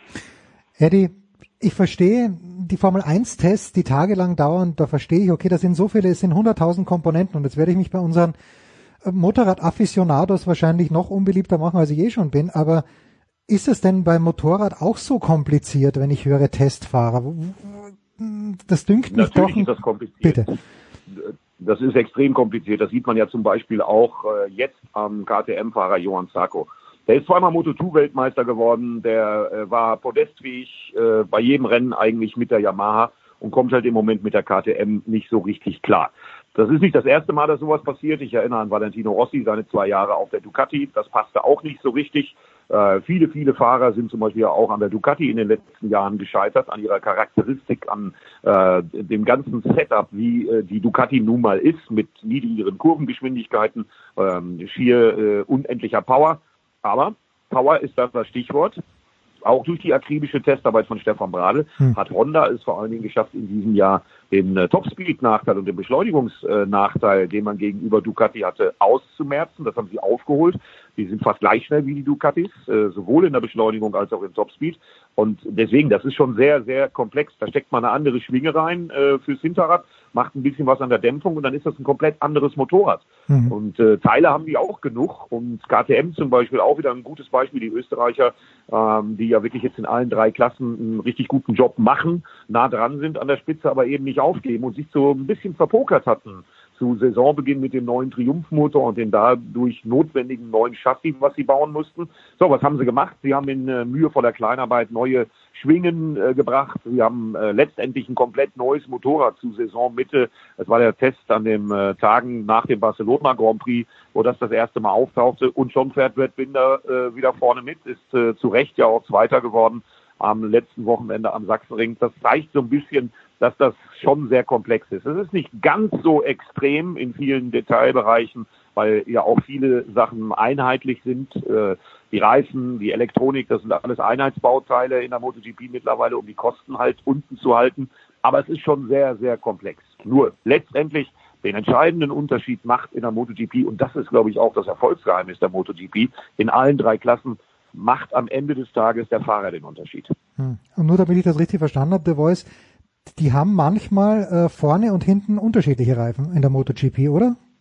Ja, unterschiedliche Mischung, unterschiedliche Dimensionen ohnehin, das ist gar keine Frage. Ähm, das hängt natürlich auch mit den Wetterung, Witterungsbedingungen zusammen. Auch das allerdings das Austüfteln der richtigen Reifenkombination ist wirklich heikel. Da kann sich auch einer der ganz Großen durchaus mal vertun. Ähm, aber ganz, ganz sicherlich ist es so, dass, und da hat er äh, völlig recht, dass, dass der Hauptpunkt ist, warum die Motorrad-Weltmeisterschaft so boomt, viel, nicht nur am Sachsenring, warum vielen, vielen Rennen so große Begeisterung ist. Anders als in der Formel 1, wo wir ja teilweise wirklich Frankreich Grand Prix absolute Langweilerrennen hatten. Gut, Red Bull Ring, wir sind darauf eingegangen bei Sportradio bei dir am letzten, in der letzten Woche, warum das da in Österreich, in Spielberg so spektakulär war. Das wird am kommenden Wochenende in Silverstone wieder leider anders sein. Da siehst du ja auch nicht, dass der Fahrer so arbeiten muss. Und bei der Motorrad-WM ist die große Begeisterung einfach, einfach eindeutig da, ähm, weil das Eddie, Eddie kriegt es ja seit Jahrzehnten auch mit, äh, weil du wirklich siehst, was die Fahrer leisten müssen. Und auch bei äh, Marc Marquez müssen wir sagen, 66 Grad Schräglage, die da jetzt gemessen wurde, neuer Weltrekord. Es ist unfassbar. Du schaust dir das an und kannst sagen, das gibt's gar nicht. Das ist im Grunde gegen Regel, jede Regel der Physik, dass das überhaupt funktionieren kann. Und auch daran, an seiner Einsatzfreude, an seinem irrsinnigen Talent, an seinen Möglichkeiten, mit dem Motorrad auch zu spielen, ähm, daran verzweifelt so ein bisschen die Konkurrenz. Und das kann man verstehen, denn ähm, er eilt von Sieg zu Sieg und in diesem Jahr wird eigentlich nur eine Verletzung ihn an einem weiteren Titel hindern können, was wir nicht hoffen. Denn ich bin immer der Meinung, auch wenn jemand serienmäßig gewinnt, man soll die Besten der Besten, man soll denen ihre Erfolge gönnen. Die sind halt so gut. Und es geht um, für die Konkurrenz jetzt darum, diesen Abstand irgendwie einzudämmen und den tatsächlich zu stellen. Und momentan ist da keiner da, der das auf dem annähernd hohen Niveau kann, wie Marc Marquez und Honda. Tja, ich habe nichts gegen Dynastien. Das, äh, die sind ja auch dazu da, dass man an ihnen sich dann abarbeitet und die Dynastie vielleicht irgendwann beendet. Wir machen einen kleinen Sprung jetzt vom Sachsenring an den Norrisring. Eddie, du bist ja auch in der DTM natürlich zu Hause. Zwei Rennen hat es gegeben. René Rast hat das erste gewonnen und Bruno Spengler das zweite. Mit Bruno kann ich natürlich was anfangen, mit René Rast im Grunde genommen auch. Hast du das Wochenende, ich weiß, Stefan war dort. Eddie, inwieweit hast du das Wochenende mitverfolgen können? Ja, ich habe es kommentiert. Auf Ach so, ja, umso besser, umso besser. Und ja. äh, ich war so quasi mittendrin und es war wie immer am Norrisring, also das Vorzeigerennen der DTM, wenn man so möchte, das fränkische Monaco. Fürst Albert war da, Lena Gerke war da, viel Prominenz und die Tribünen waren vor allen Dingen voll und es herrschte große Begeisterung. Ich muss da nochmal die DTM loben. Das ist auch wirklich ein klasse Paket. Also das Fahrerlager ist offen. Äh, es gibt Autogrammstunden. Es wird wirklich von der ITR, der verantwortlichen Organisation um Gerhard Berger alles getan, um das Ganze fanfreundlich zu machen. Musti hat als DJ aufgelegt. Also da war wirklich eine Menge Programm geboten, äh, auch mit den Rahmenserien, die ja dazugehören. Mein Highlight, gebe ich ganz ehrlich zu, bin ja auch schon ein alter Sack an dem Wochenende, waren die fantastischen 14 BMW M1 aus der Procar-Serie, die da ihr Revival gefeiert haben. Und zwar sowohl optisch als auch akustisch. Und wenn man gesehen hat, wie Marc Surer und Striezel Stuck und Jan Lammers da noch reingehalten haben mit diesen Autos, was sie für Rundenzeiten gefahren sind, die waren so auf Porsche Cup Niveau teilweise und das ohne Helferlein, äh, ohne irgendwelche unterstützten Bremsen, sondern so richtig noch mit Kupplung, Zwischengas und dann äh, im Getriebe rumrühren äh, sensationelle Autos, die da geboten wurden. Ja, und der Sport in den beiden DTM-Rennen war auch klasse. Denn es gab überall Positionskämpfe, es gab überall ähm, wirklich Überholmanöver, taktische Spielereien. Also für meinen Geschmack war das wirklich ein richtig, richtig gutes DTM-Wochenende. Und ich freue mich jetzt schon aufs nächste, was übernächstes Wochenende schon in Assen kommt, auf einer für eigentlich alle komplett neuen Rennstrecke. Jetzt wieder eine bescheuerte Frage, The Voice, äh, aber es wird ja manipuliert in der DTM an Gewichten, damit das Ganze ausgeglichener wird. Das findet aber an unterschiedlichen Wochenenden statt und nicht vom ersten aufs zweite Rennen, oder? Weil äh, hat der Spengler das zweite Rennen, der, der, der große Bruno, nur gewonnen, weil da auch wieder was an Gewichten gemacht wurde, oder hat das Fair and Square gewonnen? Das Fair and Square gewonnen, wobei natürlich auf dem Norrisring eine auf dem Papier sehr einfach aussehende Rennstrecke, die aber es wirklich, wirklich in sich hat, brauchst einen vernünftigen Kompromiss auf diesen vielen, vielen harten Bodenwellen. Es sind unterschiedliche Belege, Asphalt, auch der unterschiedlich alt. Es sind Betonplatten, äh, die entsprechende Übergänge haben. Es ist ehemalige Reichsparteitagsgelände mit der riesen Steintribüne, die Gott sei Dank, auch das ist eine gute Nachricht von diesem Wochenende, stehen bleiben kann. Es wurde innerhalb der Stadt äh, Nürnberg ja lange diskutiert, ob man die vielleicht abreißt, Stück für Stück. Also es ist im Grunde ein, ein Kulturerbe und für den äh, Norrisring, für das Norrisring Highlight-Rennen des Jahres fürs fränkische Monaco äh, unumgänglich, die weiter zu haben. Ähm, gut, dass die stehen bleiben kann. Insofern ist auch die Zukunft des Norrisring DTM-Rennens in den nächsten Jahren absolut gewährleistet. Nein, es wird äh, mit BOP nicht zwischen den einzelnen Rennen rumgespielt an einem mhm. Wochenende. Das äh, würde, glaube ich, auch der Philosophie von Gerhard Berger, dem ITR-Chef, komplett entgegenwirken, der ja eh sagt, er will wenige Aerodynamik, äh, hat es ja in diesem Jahr schon geschafft, 100 PS mehr äh, Leistungen aus den neuen Turbomotoren zu bekommen. Was wirklich auffällt ist, da kann der Eddie, der bei allen Rennen ja vor Ort ist, äh, auch noch was zu sagen. Die enorme Zuverlässigkeit inzwischen der neuen Autos. Äh, was man auch sagen muss, ist, dass äh, man kaum verstehen kann ähm, und nachvollziehen kann und erklären kann. Das ist immer das Problem für uns Kommentatoren oder Streckensprecher. wie kann es sein, dass ein absolutes, ein absoluter Publikumsliebling, ein Aushängeschild für den Timo Glock von mhm. einem Pech ins nächste stolpert? Das ist unfassbar wie er sich in den letzten Jahren eigentlich tatsächlich als Formel Ex-Formel 1-Fahrer verbessert hat, in diesem Jahr völlig zu Recht ins Jahr gegangen ist 2019 mit dem Anspruch, um die Meisterschaft mitzukämpfen und auch am Norrisring-Wochenende ging überhaupt nichts voran. Sehr schöner Beitrag. Eddie, liebe Grüße an eure Redaktion von ran.de. Dieser Beitrag zu Hause bei Timo hat auch gezeigt, warum der so populär ist, weil er ein extrem bodenständiger, normaler Mensch geblieben ist. Ähm, sehr offen, sehr direkt, aber momentan hängt ihm da ein Riesengorilla auf den, auf den Schultern. Äh, um mal eine englische Beschreibung zu gebrauchen, also Gorilla auf dem Rücken bedeutet, er hat unglaublich viel Pech. Tja.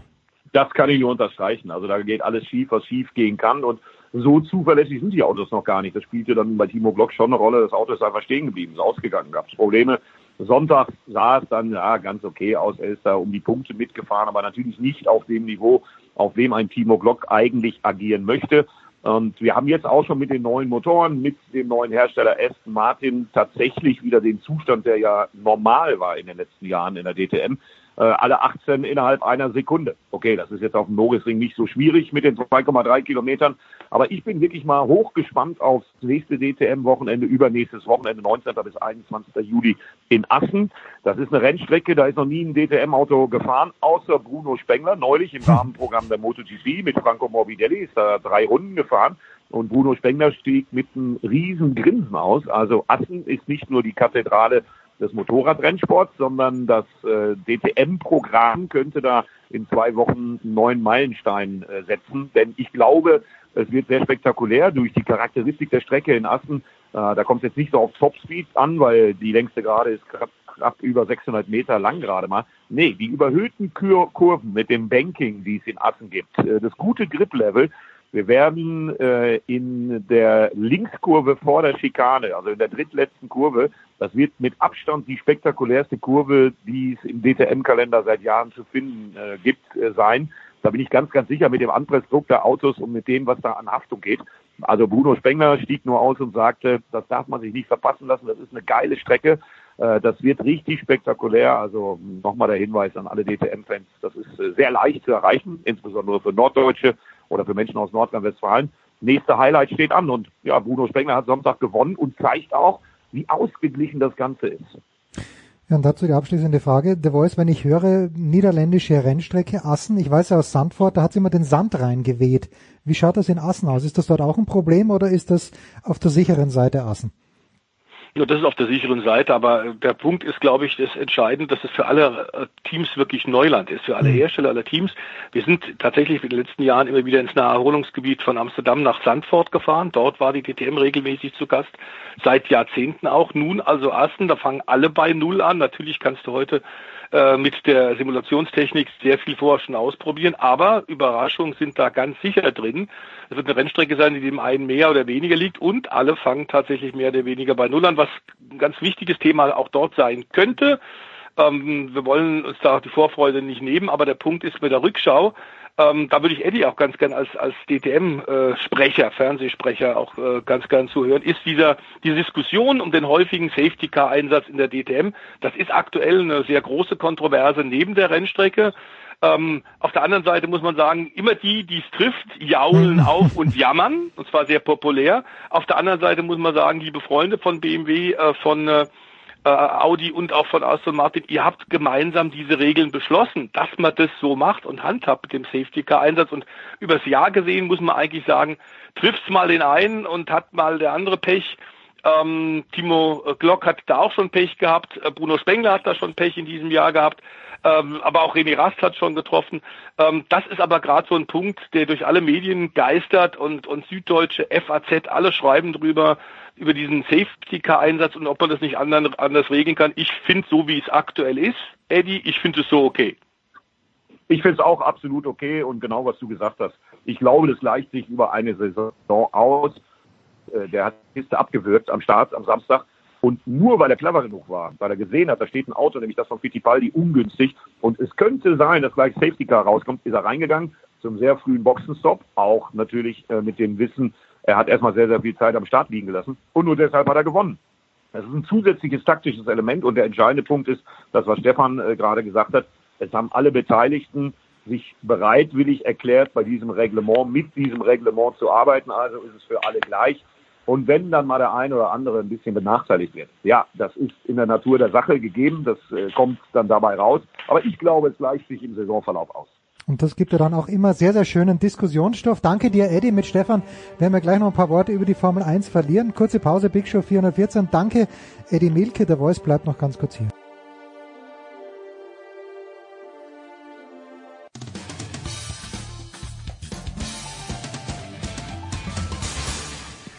Grüßi, da ist der Luis Stefan und ihr hört Sportradio 360.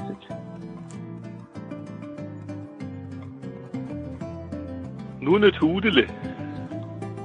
Tja, danke Eddie Milke. The Voice ist am Start geblieben in der Big Show 414 und er hat es ja leider schon vorweggenommen. Ich wollte jetzt hier gerade große Spannung aufbauen. Ja, das Revival von Red Bull und ähm, na, nee, von wegen Revival von Red Bull in Silverstone. Es ist ja so, in Österreich, es ist ja der Heim Grand Prix für Dietrich Mateschitz, das Red Bull Team, da habe ich den Eindruck, okay, da wird nochmal nachgelegt, was geht. Jetzt kommen wir leider im Grunde genommen zum Heim Grand Prix von Mercedes, obwohl es in England ist, aber von Lewis Hamilton eben. Du machst dir keine großen Hoffnungen auf ein spannendes Rennen, The Boys. Ähm, die Wetterkapriolen, die man teilweise in Silverstone in der Vergangenheit schon gesehen hat, im Juli werden diesmal nicht kommen. Die Wetterfrösche vor Ort in Mittelengland sagen, äh, es gibt vielleicht am Samstag eine kleine Chance von ein bisschen Drizzle. Ja. Das ist also leichte Nieselregen äh, zur Qualifikationszeit, aber der Rennsonntag sollte wohl trocken sein. Es wird volles Haus wieder sein, ausverkauft. Was auch damit zusammenhängt, dass natürlich Hamilton in so einer äh, bombastischen Form gerade ist, trotz des äh, Rückschlags auf dem äh, äh, Red Bull Ring in Knittelfeld in Spielberg in malerischen Alpen. Es wird ein völlig anderes Setting jetzt sein. Es ist flaches Land ehemaliger äh, Royal Air Force Flughafen aus dem Zweiten Weltkrieg, bei dem wir, lieber Jens, sehr froh sind, dass er zwischen zivil genutzt wird. Ja. Und zwar für die Formel 1. die Rennstrecke war auch so ein bisschen auf der Kippe, ist ja der Schauplatz des allerersten Formel 1 Rennens gewesen, Anfang der 50er Jahre, also der modernen Formel 1. Ähm, und der Vertrag ist jetzt verlängert worden. Gestern Pressekonferenz, also es wird bis 2024 weiter in Silverstone gefahren. Man hat aber neuen Asphalt. Insofern ist es für die Teams, die in den letzten Jahren erfolgreich waren. Wir erinnern uns, im letzten Jahr hat Ferrari gewonnen mit Sebastian Vettel ist damit entsprechend Rückenwind zum Heim Grand Prix nach Hockenheim gegangen und mhm. da hat es dann leider nicht so funktioniert. Aber man hat tatsächlich Lewis Hamilton und Mercedes auch mal schlagen können. Das ist in diesem Jahr mit den aktuellen 2019er Autos wohl so nicht zu erwarten. Aber die Rennstrecke hat einen neuen Asphalt. Und warum? Weil die MotoGP-Asse, von dem wir ja gerade in Sportradio 360 gesprochen haben, ähm, die waren im letzten Jahr sehr unzufrieden. Es gab da Regen und man musste sogar dann einige Rennen absagen weil teilweise solche Pfützen, große Pfützen auch in den sehr schnellen Kurven von Silverstone, diesen Kurvenkombinationen Maggots, Cops, legendäre Passagen in der Welt des Motorsports, dass da die Motorradrennfahrer gar nicht fahren konnten. Auf deren Wunsch hat man also eine komplett neue Asphaltdecke draufgelegt. Und da wird man jetzt sehen, wie die Pirelli-Reifen funktionieren. Es wird auch nicht zu heiß werden, so wie wir es in Österreich vor mhm. eineinhalb Wochen hatten, lieber Jens. Das war tatsächlich das große Problem von Mercedes. Die haben ein extrem schlank gebautes, aerodynamisch ausgefeiltes Auto gebaut, bei dem du aber dann nicht zu viel extra Löcher, Luftkühlungslöcher reinbauen kannst. Die mussten in Österreich mit gebremstem Schaum fahren. Das war die Chance für Red Bull, für einen fantastisch fahrenden Max Verstappen, äh, für einen sehr gut äh, unterwegs gewesenen äh, Charles Leclerc, für die tolle Aufholjagd von Sebastian Vettel also es war die Chance für Rot und Blau. Äh, diese Chancen werden wir in Silverstone nach jetzigem Stand der Dinge nicht haben. Die Quecksilbersäule wird im vernünftigen Bereich sein, Mitte 20. Ähm, ich glaube deswegen, dass ähm, Mercedes da nicht zu knacken sein wird. Ähm, auch dort ja inzwischen die Zuverlässigkeit äh, in der ersten Saisonhälfte so groß, dass wir da nicht davon ausgehen können. Das ist, was mich so ein bisschen interessiert, ist die Frage, weil Thierry Bottas zu Saisonbeginn war er noch auf Augenhöhe, ja. hat sogar äh, Lewis Hamilton ein paar Mal im gleichen Auto schlagen können. Seit einigen Rennen fährt er nur noch hinterher und es geht auch für Valtteri Bottas um einen neuen Vertrag. Ähm, also wenn der weiter so hinterher zuckelt, ähm, mit so einem tollen Auto WM Zweiter zu sein, aber der Abstand auf Hamilton wird immer größer. Ich bin mir nicht so ganz sicher, ob das tatsächlich Toto Wolf reichen wird ist immer dann natürlich die Frage, was du für fahrische Alternativen hast. Aber so im Fahrerlager geht so langsam natürlich das Personalkarussell auch los im Hinblick auf die kommende Saison. Ich glaube, äh, Bottas muss jetzt einfach noch liefern. Schnelle Strecken liegen ihm, also eigentlich wäre Silverstone für Bottas ein guter Grund und Boden, aber lässt sich dort Hamilton beim Heimspiel vor den begeisterungsfähigen, enthusiast, enthusiasmierten britischen Fans die Butter vom Brot nehmen, das ist so ein bisschen Spannung und was wir in den letzten Rennen wirklich gesehen haben. Red Bull hat Schritte nach vorne gemacht. Es reicht noch nicht ganz, aber Honda hat jetzt tatsächlich auch mal einen Siegmotor gebaut. Wir erinnern uns, und wir haben das so oft in den letzten ja, Jahren bei ihr diskutiert, ja. es gab so viel Ärger und McLaren wird sich in den Hintern beißen. Man muss sagen, aktuell haben die ein sehr gutes Auto gebaut. Sie haben mit Andreas Seidel, dem ehemaligen Porsche-Teamchef, ja, die Mannschaft von Zach Brown bei McLaren nun auch seit einigen Wochen einen deutschen Teamchef der für Ordnung sorgen soll in der Struktur. Das Auto ist wirklich gut. Beide Fahrer, Lando Norris und Carlos Sainz Jr. sind vor Silverstone gestern bestätigt worden, auch fürs nächste Jahr. Das bedeutet, es ist kein Platz für Fernando Alonso bei Toyota auch aufgehört hat. Man könnte sogar offiziell heißt es, er hat aufgehört. Inoffiziell hören wir aus Kreisen Toyota, er ist gegangen worden, weil er sich da wieder mit diversen Leuten angelegt hat. Das ist, hat ja leider bei ihm, bei diesem Riesentalent, aus Katalonien äh, schöne Tradition, dass er immer wieder einfach verbrannte Erde hinterlässt. Mhm. Offenbar bei Toyota auch, trotz seines Siegs in Le Mans, trotz seines Siegs der WEC. Dann wissen wir nicht, was der macht. Schade, dass so ein Riesentalent, und der wäre nach wie vor schnell und vorne mit dabei, dass der momentan für nächstes Jahr wohl keine großen Chancen haben wird. Ähm, aber man muss sagen, McLaren hat ein Auto gebaut. Im letzten Jahr waren sie abgeschlagen, WM 9. Jetzt sind sie aktuell Tabellenvierte. Mhm. Ja, das mit einem guten Renault-Motor, Respekt. Also das ist eine gute Leistung. Jetzt hat unser lieber Freund äh, Ernst Hausleitner hat äh, mhm. einen, einen Tweet retweetet. Und zwar geht's da um Rich Energy. Das, ich wusste auch nicht bis gerade jetzt, das ist wohl ein Konkurrent oder möchte gern Konkurrent von Red Bull schreiben und sein und die, die hat, der hat vor jetzt vor 18 Stunden folgendes getweetet. Today, Rich Energy terminated our contract with Haas F1 team for poor performance. Und dann schreibt er, We aim to beat Red Bull Racing and being behind Williams Racing in Austria is unacceptable. The politics and uh, political correctness attitude in Formula One is also inhibiting our business. We wish the team well. Formula One. Ähm, es ist, es scheint mir ein lustiger Kauz. Äh, kennst du diesen Typen, den, den Rich? Nein, ich kenne den nicht, ähm, wobei man sagen muss, sein Ruf eilt ihm voraus. Ah, okay. Und zwar äh, hat er in den letzten Jahren immer wieder versucht, tatsächlich in der Formel 1 anzudocken, hat äh, Kaufangebote gemacht ähm, an Williams, an viele andere Teams, sogar Teilhaberschaft gebeten äh, hat da unglaubliche Konzepte vorgelegt. Äh, sobald aber einer mal nachgehakt hat, was ist denn da überhaupt dran? Denn kaum jemand hatte den richtig auf dem Schirm. Und wie du gerade so schön gesagt hast, ein möchte gern Konkurrent für Red Bull. Selbst in Amerika verkauft er relativ wenig Energiedrinks. Ähm, ja, auch in der Nesca-Rennserie war der im Übrigen schon und äh, hat da auch verbrannte Erde hinterlassen, hat dann alle Rechnungen nicht bezahlt. Es ist einfach ein Versuch, jetzt aus einem laufenden Vertrag rauszukommen. Absolut lächerlich die Argumentation. Offiziell im Übrigen ist das äh, von Haas noch nicht bestätigt worden, aber wir haben bei den letzten drei Grand Prix schon gesehen, ähm, dass das Markenzeichen äh, tatsächlich dieses Geweih ja. dieses Hirschgeweih nicht mehr drauf ist auf dem Auto, weil es da wohl auch eine Copyright-Klage gegeben hat, die äh, Rich Energy verloren hat. Ähm, es ist ein äh, sehr würdiger äh, Finanzier. Muss man, äh, ob da äh, Gene Haas gut beraten war, sich mit dem zusammen ins Bett zu setzen, äh, ist die Frage. Zumindest die ersten Rechnungen Anfang des Jahres hat er wohl alle tatsächlich bezahlt. Das waren auch schon Millionensummen, Mhm. die in Richtung des US Formel 1 Teams tatsächlich geflossen sind. Aber jetzt scheint er in großen Problemen zu stecken und ähm, alle Insider überrascht das nicht wirklich. Gibt es denn, und damit schließen wir den, den Motorsportteil heute auch ab, aber gibt es denn eine Perspektive für dieses Haas-Team? Ich weiß schon, die Sinde hast du mir, glaube ich, erzählt, äh, eigentlich ist es ein, ein verkappter Ferrari, mit dem die da herumfahren, weil sie so viele Teile davon haben. Aber haben sie dich, haben die sich in irgendeiner Art und Weise mal emanzipiert? Was ist die Perspektive für das Haas-Team? Ja, Perspektive werden sie in jedem Fall haben. Das ist ein sehr solides Team, auch wenn die Ergebnisse in den letzten Rennen ähm, sicherlich der Leistung, der sportlichen Leistung nicht so ganz entsprochen haben. Das hat verschiedene Gründe. Aber mit Jan Mag mit, mit äh, Kevin Magnussen und mit Romain Grosjean haben sie äh, sehr, sehr gute Fahrerpaarungen. Das ist überhaupt gar keine Frage. Das Team ist hervorragend aufgestellt.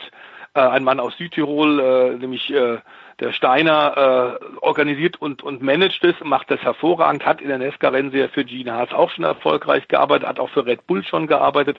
Der Günther Steiner also macht das klasse. Ähm, finanziell wird es da auch kein großes Problem geben, denn Gene Haas ist ein Multimilliardär, Hm. äh, der äh, riesige äh, Präzisionsmaschinen verkauft weltweit und nur deswegen ist er auch in die Formel 1 äh, gegangen, um für seine CNC-Maschinen Werbung zu machen. Auch das hat schon funktioniert. Er hat weltweit mehr Kunden bekommen. Ähm, es ist schön, wenn man einen Sponsor hat, aber der ist es nicht existenziell für das Team. Ähm, ich würde mir wünschen, dass tatsächlich nach guten Ergebnissen zu Saisonbeginn das Haas-Team äh, tatsächlich jetzt auch mh, auf der Rennstrecke äh, vielleicht schon anfangend am kommenden Wochenende in Silverstone dann auch wieder greifbare Ergebnisse holt. Das ist aber so ein Wirbel, du kennst die Formel 1, ähm, da wird auch wahnsinnig viel getratscht, es wird wahnsinnig viel hinter den Kulissen gemacht ähm, an, an PR und auch so eine Meldung hilft natürlich ein bisschen äh, wieder im Fokus zu bleiben.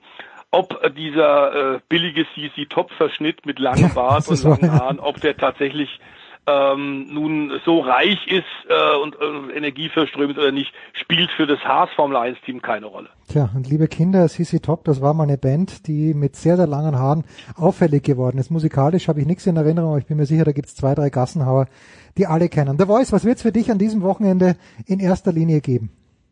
Ich werde äh, heute Abend noch Richtung New York äh, fliegen, Nein. weil da die Formel E ihr Finale hat, zwei Läufe. Ich komme da zwar ein bisschen später an, äh, aber trotzdem, ich will mir das genau angucken, weil ich im nächsten Jahr auch wieder für, die, für diese Organisation arbeiten werde. Die haben mich eingeladen und das lasse ich mir nicht entgehen. Ähm, und dann haben wir ja im Übrigen jetzt auch gerade schon die Vorbereitung für äh, Formel 1 in Deutschland, äh, Hockenheim in 14 Tagen. Ähm, und da müssen wir auch ordentlich was tun, denn das ist eine Großveranstaltung mit entsprechenden Sicherheitsvorkehrungen. Ähm, und da wird es dann ab Dienstag richtig losgehen äh, mit ersten großen Meetings, mit Innenministerium Baden-Württemberg und, und, und. Tja, und dann ist natürlich jetzt die Vorlage auf dem Tisch. Äh, Eddie hat ja gerade vorhin gesagt, Sachsenring, größte deutsche Motorsportveranstaltung. Früher mal war es wahrscheinlich die Formel 1, als Michael Schumacher noch gefahren ist. Vorlage das ist da. ist so. Vorlage das ist ist da. so ähm, momentan, aber du weißt, wie das immer ist. Das war im Tennissport, das ist ja nun dein Hauptsport, äh, auch, auch nicht viel anders als Boris Becker, Steffi Graf. Da war, hat man natürlich auch eine Flut von großen, wichtigen äh, Turnieren in Deutschland. Äh, wir hatten äh, Sendezeit für das kleinste Hintertupfinger Ja. Tennisturnier. Jeder Sender ist draufgesprungen. Äh, auch das hat sich ein bisschen gesund geschrumpft. Als dann Michael Stich auch äh, Wimbledon gewonnen hat, hat im Grunde in Deutschland kaum ein Hahn danach gekräht. Ähm, der zweite, dritte, der was macht, ist bei weitem natürlich nicht mehr so attraktiv und so interessant. Und, und dazu muss man sagen, für Sebastian Vettel läuft es momentan ja auch nicht so richtig gut. Schön wird allerdings sein, wo du von Schumi sprichst, tatsächlich, das ist noch für die, die vielleicht sich überlegen, nach Hockenheim zu gehen. Mick Schumacher wird den alten äh, Ferrari von Papa dort Mhm. fahren. Okay. Ähm, und das ist natürlich auch eine Einmaligkeit. Äh, Samstag und Sonntag wird er da Runden drehen. Äh, und da werden wir sicherlich auch intensiv natürlich auf Michael eingehen. Das ist ja ganz klar. Denn der war tatsächlich der Erste. Wahnsinn. Der gute Mick. Na, über den sprechen wir beim nächsten Mal wieder. Dann auch mit vielleicht Stefan Ehlen und Christian Immervoll. Ich danke dir jedenfalls sehr, sehr herzlich. The Voice, das war der Motorsportteil, die zwei Motorsportteile in der Big Show 414. Kurze Pause. Dann kümmern wir uns um die National Basketball Association.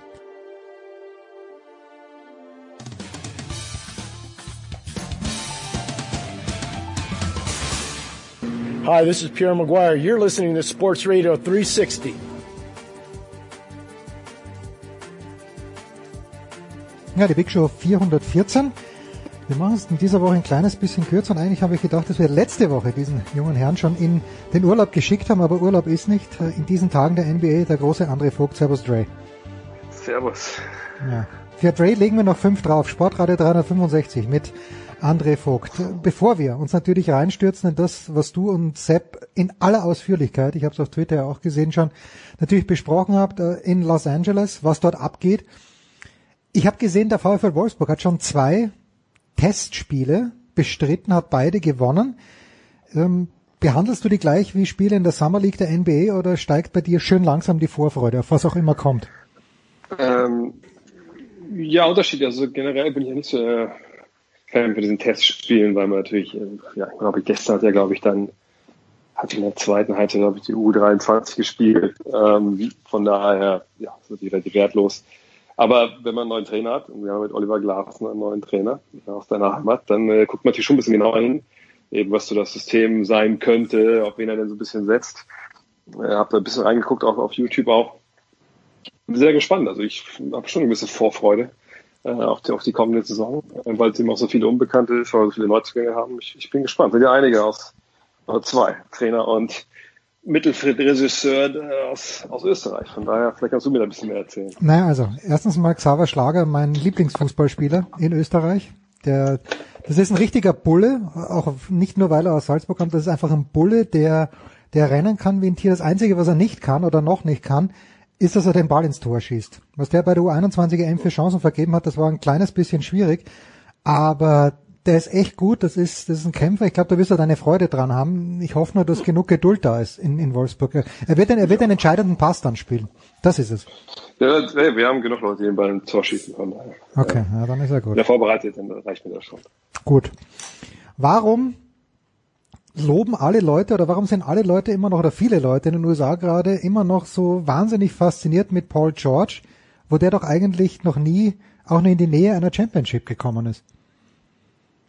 Ich glaube, wenn du ihn selber hast, äh, alleine, dann bist du nicht fasziniert davon. Aber wenn du ihn als, als Nummer zwei hast, in Anführungszeichen, hat er vergangenes Jahr gezeigt, dass er sich verletzt hat, dass er durchaus auch mal auf MVP-Niveau sich bewegen kann über Monate.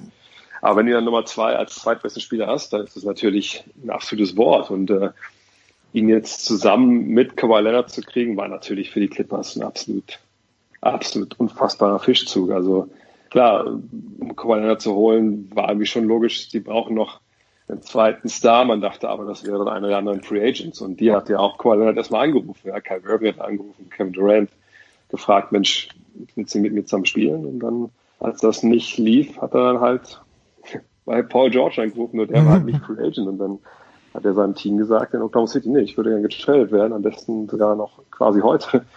Und dann ging das durch. Und jetzt hat man da zwei Spieler, die ja, vielleicht das beste Defensivduo auf den kleinen Positionen bilden seit Michael Jordan und Scotty Pippen, die direkt aus den Clippers, die ja auch eine gute Mannschaft vergangenes Jahr waren, äh, Meisterschaftsanwärter machen.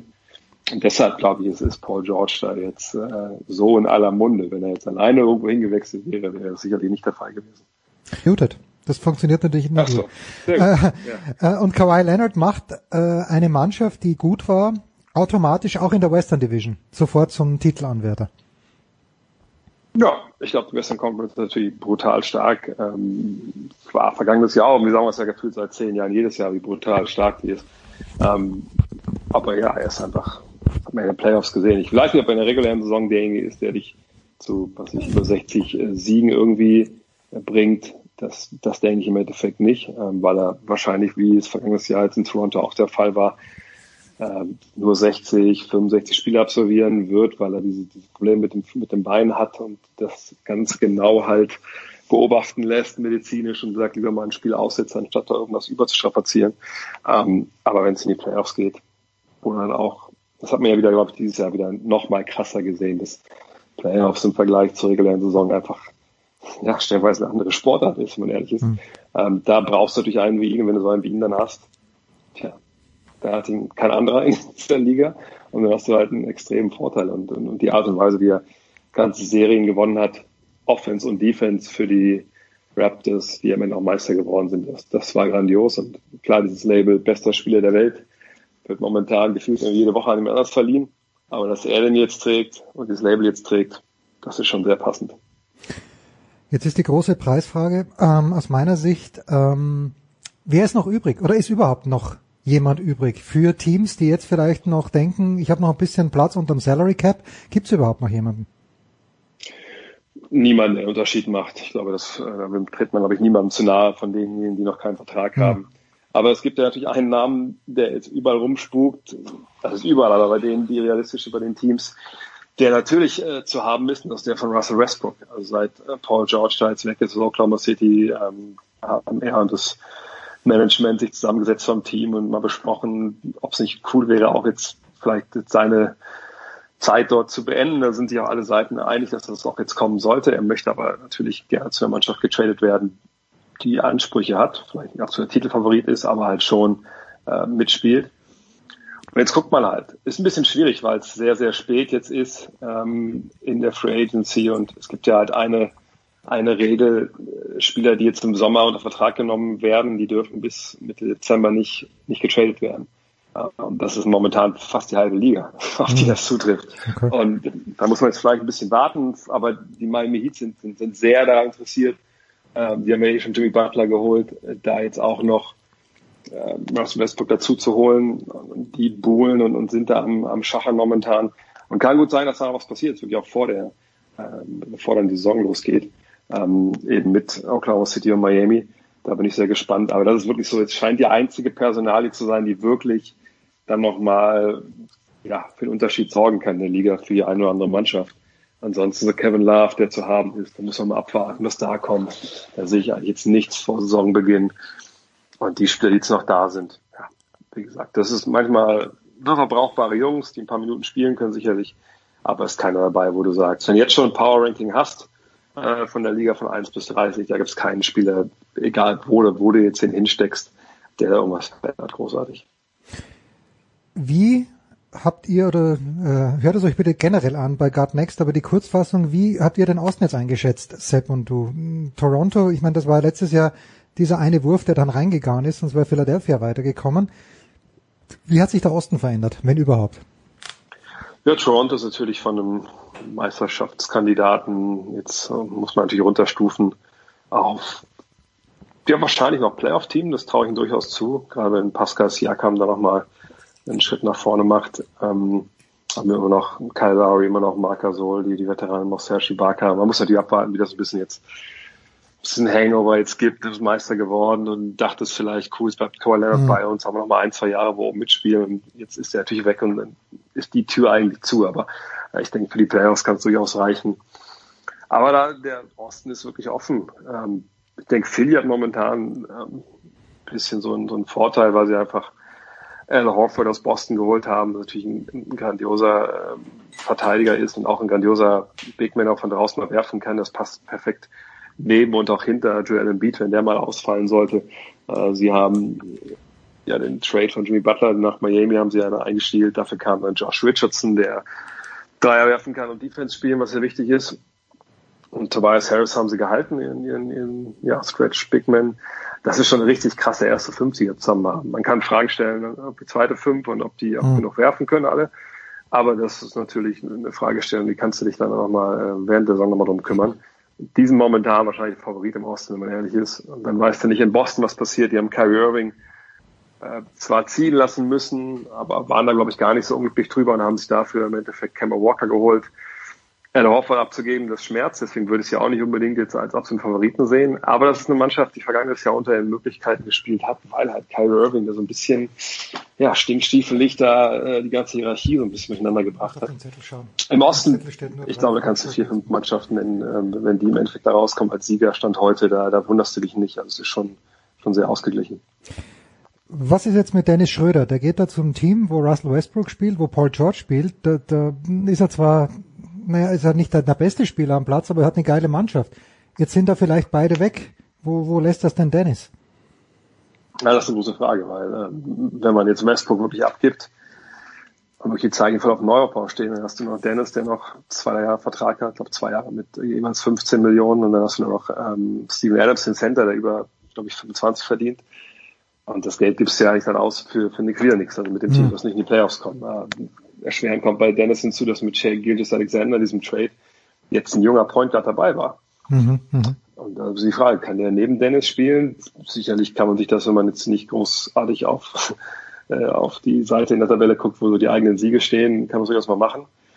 Aber ich, ich kann mir gut vorstellen, dass für ihn natürlich auch jetzt nicht, nicht befriedigend ist, dann wieder unten drin zu stehen, was halt in Atlanta am Ende schon der Fall war, äh, um sich dann noch vielleicht den Ball teilen zu müssen ich bin gespannt. Problem ist halt auf der Eins, also auf Point Guard, da hast du halt viele Mannschaften, die einfach Spieler haben, die entweder besser sind als Dennis Schröder, gleich gut, ja. oder das sind Teams, die einfach das Geld nicht, äh, nicht leisten können für ihn.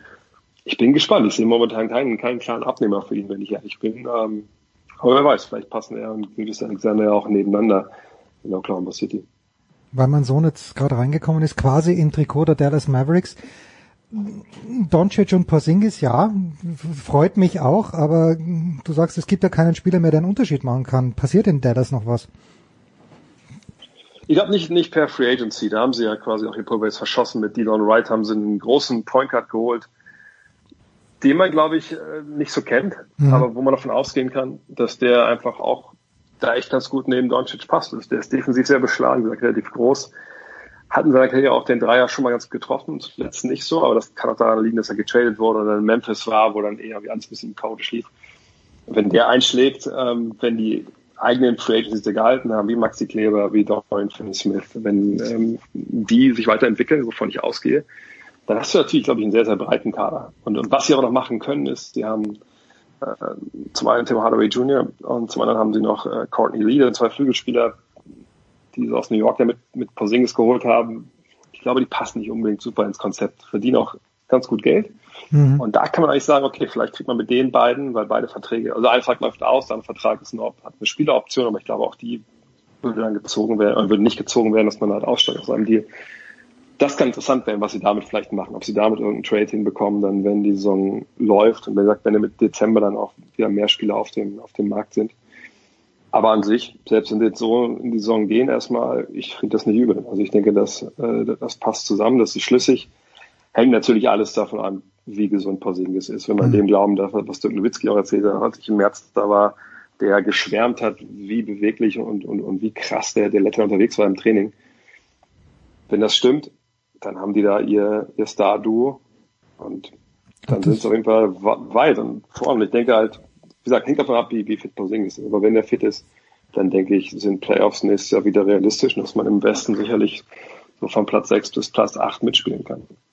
Hört euch bitte Gut Next an mit Dre und mit Sepp äh, aber als kleiner Hinweis, äh, Schmieder hat ja diese komische Ticket-Allianz mit irgendeinem Clippers-Fan, wo er zu, ich weiß nicht wie viel, wobei er könnte natürlich auch sich akkreditieren lassen. Ist das das Team to see nächstes Jahr oder würdest du eher zu den Lakers gehen? Ähm, Ich sag mal so, es sind natürlich beides Teams, würde mich nicht wundern, wenn die im Endeffekt in Conference Finals gegeneinander spielen. Oh, das wäre stark. Und äh, da hättest du ja nicht die Subway Series, weil da gibt's ja auch eine, eine Subway in, in LA, aber die sind natürlich längst nicht so prominent wie die in, wie die in New York. Ähm, ich persönlich würde wahrscheinlich momentan lieber zu den Clippers gehen, weil Hm. ich denke, dass es die bessere Mannschaft äh, ist, auch wenn ich glaube, dass die Lakers mehr Spiele in der regulären Saison gewinnen, Mhm. weil, wie gesagt, Kawhi Kawhi Leonard halt schon 20 Spiele aussetzt. Ähm, aber Lakers spielen natürlich äh, eigentlich immer mehr ein Ereignis, als dass die Spiele der Clippers sind. Man merkt ja schon, dass es so eine große Bruder-kleiner Bruder-Geschichte ist. Ähm, aber äh, ich glaube, wenn es nur um den Basketball auf dem Feld geht, da kann man, glaube ich, nichts falsch machen, außer werden, beide richtig gute Mannschaften sein nächstes Jahr. Tja, wie hat Max Kellerman immer gesagt, jede Stadt hat das Clown-Team. In New York sind es eben äh, die Mets und sind gewissermaßen dann auch die Jets und auch irgendwann mal waren es auch die New Jersey Nets, die da als Clown-Team durchgegangen sind. Aber ja, na gut. Ich bedanke mich ganz, ganz herzlich beim großen André Vogt. Äh, Dre, was, was gibt's am Wochenende für dich? Jetzt noch mal, muss ich kurz überlegen. Äh, Weil Wöl wahrscheinlich- Wölfe Radio gibt's ja noch gar nicht. Wölfe Radio, das... Nee, äh, wir fahren- wir müssen immer gucken, ob es weitergeht. Ich hoffe natürlich, äh, dass es weitergeht nächste Saison. Ähm, nee, ist glaube ich Garten. Der, den habe ich sehr vernachlässigt. Äh, natürlich während der regulären, während der NBA-Saison, weil da war ich ja quasi nur im ICE gesessen. Äh, nee, da muss ich noch eine Menge, eine Menge von links nach rechts noch, ich will noch mal den Garten, äh, den Rasen mal vertikutieren. da steht noch einiges, einiges an am Wochenende. Der Mann kann sogar den Rasen vertikulieren. Darüber müssen wir mal ganz kurz nachdenken. Kurze Pause in der Big Show 414. Äh,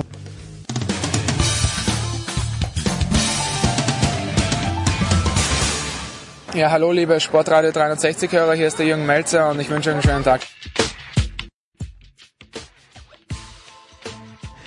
So, Herrschaften, hinten raus auf geht's.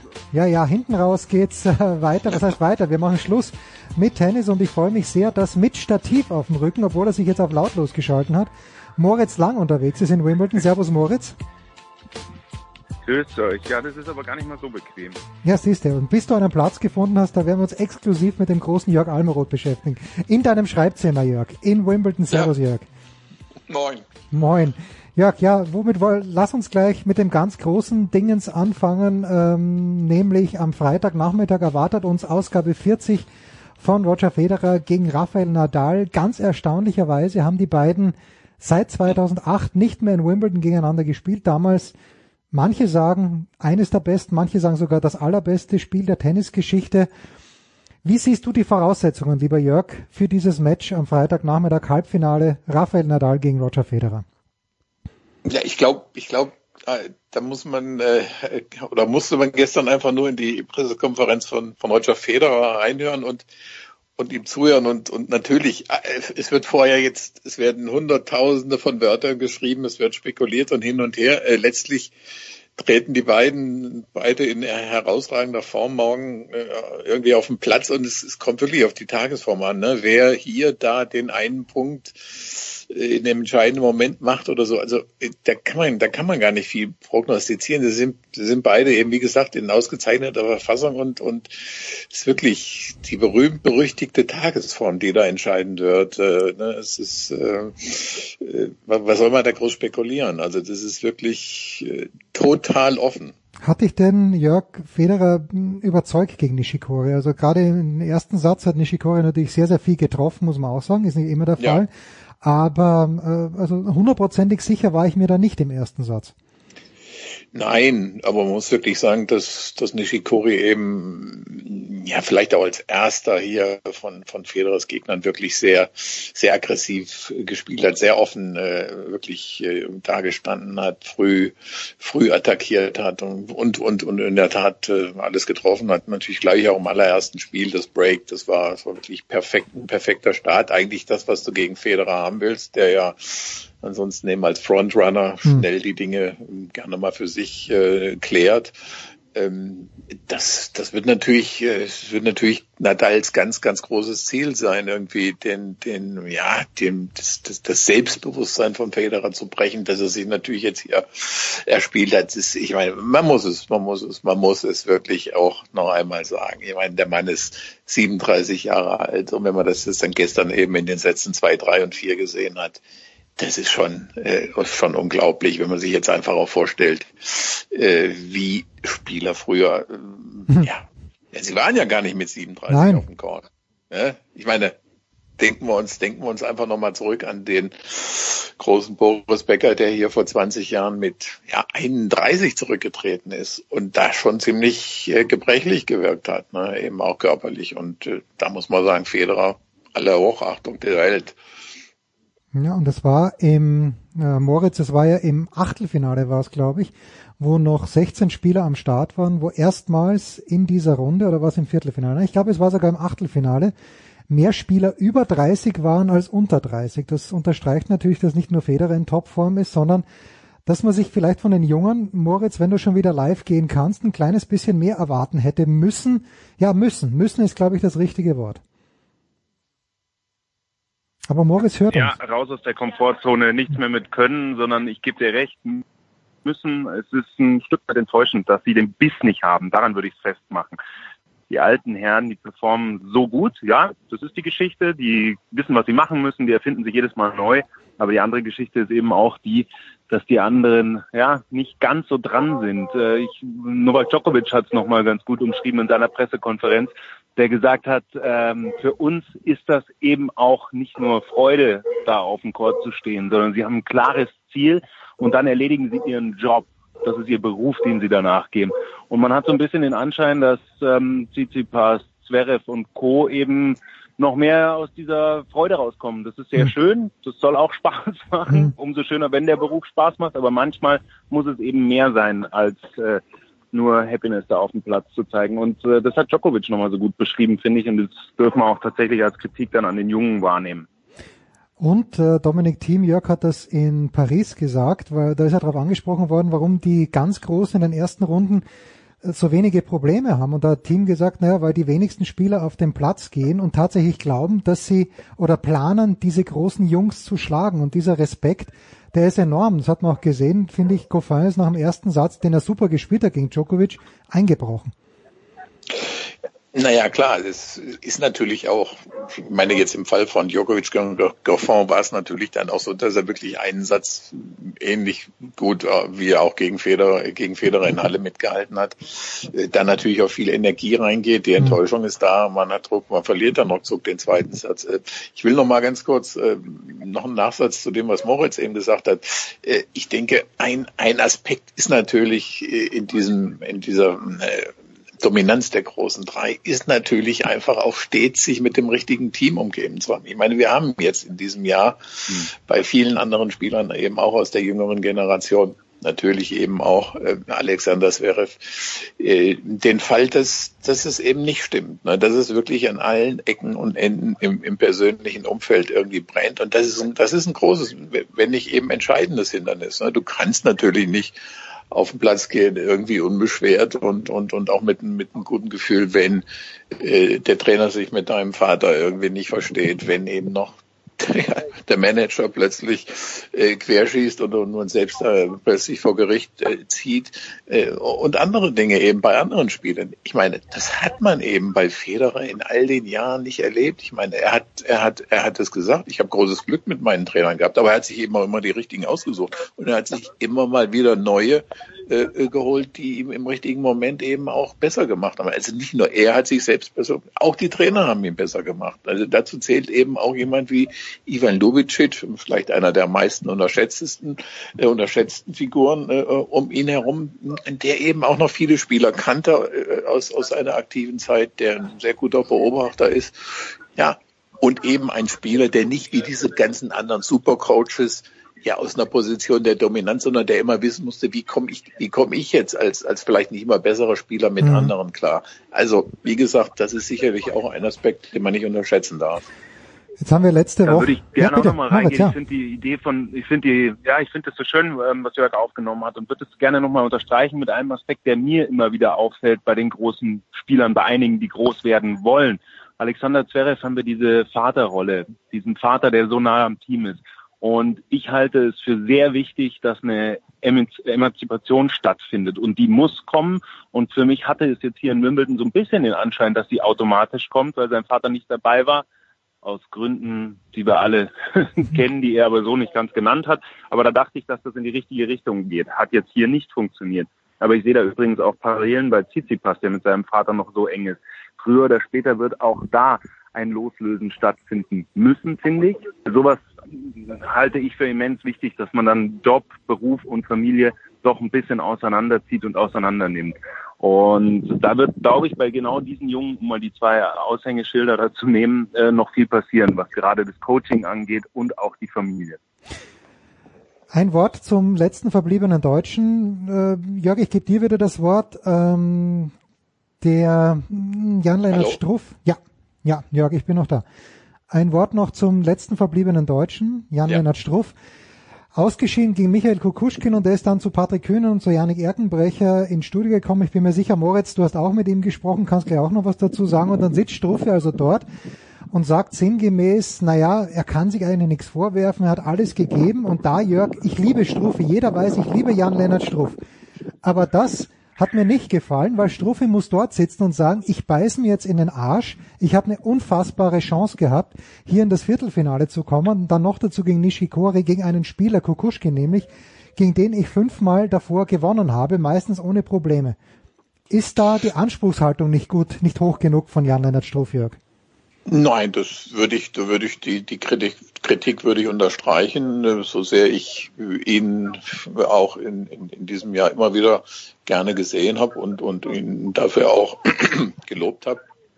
mm, Ist es sicherlich so, dass man, dass man nicht als, ja, nicht gut gelaunter Verlierer, aber man sollte, äh, das ist, es, es sollte dann irgendwie auch zu dem Ereignis passen. Und ich meine, wenn du in Wimbledon wirklich die Chance hast, und ich, ich, ich hatte mir das schon vorgestellt, dass äh, Struff dann da äh, in der zweiten Woche landen könnte und für meine Begriffe auch gegen äh, Kei Shikori in, in einem guten Tag und unter günstigen Umständen auch keineswegs chancenlos gewesen wäre. Ähm, ja, äh, da, war deutlich mehr drin und wie gesagt, man muss die Chancen natürlich auch nutzen, die man hat. Ich meine, er ist, äh, äh, er, hat, er hat viel in diesem Jahr erreicht, aber das wäre natürlich ein absoluter, das wäre nochmal, äh, ja, die Kirsche obendrauf gewesen äh, in, in Wimbledon. Achtelfinale, wenn nicht, wenn nicht sogar eben Viertelfinale. Und ja, äh, klar, man, man muss, man muss natürlich ich, ich, ich, ich, dieses Spiel war natürlich ein bisschen schockierend aus, aus vielerlei Gründen eben, besonders eben wegen des Zwischenfalls mit dieser Zuschauerin. Man weiß nicht genau, wie, wie, wie, wie sehr das dann, er hat dann zwar gesagt, es, es hätte ihn nicht weiter beeinflusst, man hätte sich dann wieder ähm, aufs Spiel konzentrieren können ab einem gewissen Moment, aber ich muss ehrlich sagen, wenn ich, wenn ich das so gesehen habe, dass man da sitzt daneben und, und äh, in 30 Metern Reichweite wird jemand wiederbelebt, das ist natürlich etwas, was Hm. nicht, nicht spurlos an einem vorbeigeht und insofern, naja, beenden wir es vielleicht bei der, mit der Geschichte auch. Ja, wichtig, dass du sie nochmal aufnimmst, allerdings, Jörg, weil das muss man schon auch nochmal zum Verständnis erklären. Jan-Lennart Struff bewegt sowas. Das haben wir auch im Nachgang okay. erlebt, ähm, Mhm. als er geschrieben hat, äh, wie geht's der Frau? Er wollte es die ganze Zeit wissen. Ähm, die, meine Enkelin hat Kontakt dann aufgenommen und hat äh, bestätigt, dass es der Dame gut geht. Und äh, Jan-Lennart Struff äh, sind mehrere Steine vom Herzen gepurzelt. Und da sieht dann äh, sieht man doch im Nachgang auch, dass es eben nicht so ganz spurlos an ihm vorübergegangen ist. Und jetzt bin ich wieder ähm, jemand, äh, der dann den Spieler auf jeden Fall in Schutz nimmt und sagt, ey, mir ist sowas dann fast wichtiger, dass er so ein Gespür hat für diese Geschichten, als dass er dieses Match zieht. Ja, er hat die Riesenchancen gehabt, aber vielleicht, und da reden wir wieder über so wenig Prozentpunkte, hat er eben gemerkt, dass an dem Tag Kukuschkin das Mühe besser war und deswegen konnte er es so relativ flott abhaken. Ich habe ihn erlebt nach seiner Niederlage Halbfinale gegen Berrettini in Stuttgart. Mhm. Das Vielleicht noch frustrierender, weil er endlich ins Finale einziehen wollte. Aber auch da war er nicht niedergeschlagen, weil er am Schläger gespürt hat, das war der Tag vom Italiener und es war nicht mein Tag. Und äh, jetzt ist es keine Interpretation, aber er weiß deutlich besser, was möglich gewesen wäre gegen Kukushkin an diesem Tag mit den Umständen, als wir es von außen betrachten können.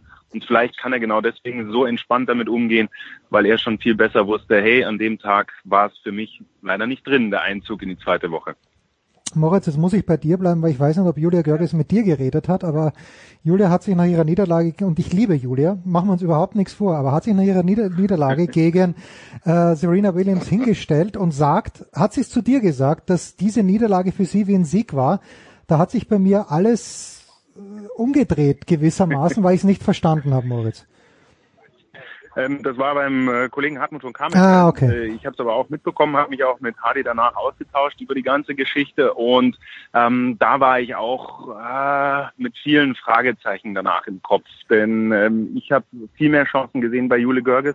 Für mich hat sie zu sehr ihren Stiefel runtergespielt. Ich habe gehofft, dass ich noch mehr Variation im Spiel sehe und die hat sie eigentlich drin. Aber das ist auch wieder dieses von außen betrachtet. Wir haben es jetzt im Verlauf des Turniers bei ähm, Williams noch gesehen, wie schwierig es ist, gegen sie zu gewinnen. Äh, da gab es schließlich auch Chancen für Alison Risk Mhm. und die hat beispielsweise zweimal Doppelfehler bei Breakball gegen sich ähm, serviert. Und dann kann man sich die Frage stellen, wow, war es jetzt der Druck in diesem Moment? Ähm, die Kommentatoren bei BBC haben das so gut zusammengefasst und sie hat es später auch in der Pressekonferenz bestätigt. Der Druck von Williams ist immer so unfassbar hoch, dass man auch zum Beispiel beim zweiten Service so hohes Risiko gehen muss, an die Linie ran, mit viel Geschwindigkeit oder mit viel Spin. Nur dann hat man eine Chance, überhaupt den Punkt im Verlauf des Ballwechsels zu machen. Und ähnlich wird es eben Jule Görges auch ergangen sein. Sie musste in jedem Schlag so hohes Risiko gehen. Die Winner, die sie gemacht haben, waren übrigens, ich habe nochmal eine Zusammenfassung gesehen, zum Großteil auf die Linie, da teilweise gestaubt und auch die hätten daneben gehen können. Und da sieht man, der Druck von einer Williams auf der anderen Seite ist durchgehend so hoch. Man muss selber das Allerbeste mit ganz hohem Risiko abrufen. Nur dann kann es funktionieren. Und so kommt dann bei einem eigenen guten Spiel also eben leider auch so eine Niederlage bei raus. Naja, gut, ich will nur eins dazu sagen. Ich meine, das ist, das ist, das ist alles wirklich das eine, aber also die, die, die Betrachtungsweise, dass äh, es jetzt ein Ausdruck von Respekt vor einem selbst ist, äh, wenn, wenn jemand von Anfang an mit einer gewissen Intensität spielt, das kann ich jetzt, diese Logik oder diese, diese, diese Betrachtung, die, die kann man, die kann man nicht nachvollziehen. Also das äh, würde ich, würde ich als wirklich fast unprofessionell bezeichnen, diese Einschätzung. Ja, aber um bei... Weil der Respekt vor jeder Spielerin hm. gegenseitig immer da ist, ob es die Nummer eins, die zwei, die zehn, die 50 ist. Wenn der nicht da ist, ist die Einstellung per se verkehrt. Da hast du absolut recht. Ja. Aber um bei Serena Williams zu bleiben, wenn wir nicht in den vergangenen Monaten verrückte Dinge erlebt hätten im Damen-Tennis, Jörg, müsste man ja sagen, dass Serena jetzt hier endlich, ähm, und ich würde es ja tatsächlich wünschen, endlich ihren 24. Titel holt. Äh, aber ähm, sie ist eigentlich Prohibited Favorite anders kann ich das nicht äh, prohibitive favorite, so, so rum ist glaube ich richtig. Ähm, ja. Und äh, trotzdem gegen Stritzova glaube ich nicht, aber ich, so verrückt das klingen mag, vielleicht Elina Svitolina in einem Finale, das, das erste Mal, dass überhaupt im Halbfinale ist. Break it down, Jörg, bitte. Wenn wir ausstrahlen, dann wissen wir zumindest schon eine Finalistin in Wimbledon. Wird Serena das Ding hier schaukeln? Ja, ja, wie du schon gesagt hast, Damen-Tennis äh, kann ja ein seltsamer Sport sein. Ähm, aber ob das jetzt wirklich noch für Wimbledon 2019 äh, zutrifft im Frauenwettbewerb, das, das weiß ich jetzt nicht. Also ich drücke aber bei aller Liebe, da hätte ich mir eigentlich schon gedacht, dass Johanna Konta sie schlagen musste. Bei aller hm. Trickiness, die, die, die, die die Tschechien ja hat, aber Konta hat 4-1 geführt, hat wirklich super gespielt, hat alles im Griff gehabt, hat's hat's völlig hat's dann völlig verrissen das, das Spiel. Äh, also das das war eigentlich schon also ich hätte mir Williams gegen Konter auch gewünscht weil ich Konter da eben eine Chance gegeben hätte. Mhm. äh, soweit ist es nicht gekommen. Äh, Williams Strückhofer sehe ich sehe ich äh, sehe ich als No Match ehrlich gesagt. Sehe mich äh, sehe dann in der Tat ja, eine Svitolina, die, die an einem richtig guten Tag und, und äh, ja, mit der Aussicht, was habe ich da zu verlieren, die, die könnte es, Halep kann es äh, nach meiner Ansicht nicht mit ihrem eben einfach das Spiel des, des Zurückbringens, das wird, das Spiel wird es nicht geben, das, das wird Williams unterbinden, aber bei Svitolina hätte ich, würde ich, würde ich das Potenzial schon eher sehen. Trotzdem unterm Strich, ja, Williams 24. Tja, und äh, Moritz, abschließende Frage an dich. Niemand weint Johanna Konter mehr hinterher als du, richtig? Bestimmt, ich hätte die gerne erlebt hier im Turnier aus den gleichen Gründen, die Jörg gerade angeführt hat. Ähm, ich finde es immer gut, weil die Briten dann hier auch so aus sich rausgehen und weil die Stimmung auf der ganzen Anlage, auch im Center Court, eine ganz andere ist, als wir sie jetzt erleben werden. Das flaut dann alles so ein bisschen ab. Also alleine deswegen ähm, habe ich auch Konter erhofft, hier mindestens im Halbfinale zu sehen oder dann mit Chance gegen Williams sogar auch im Finale zu erleben.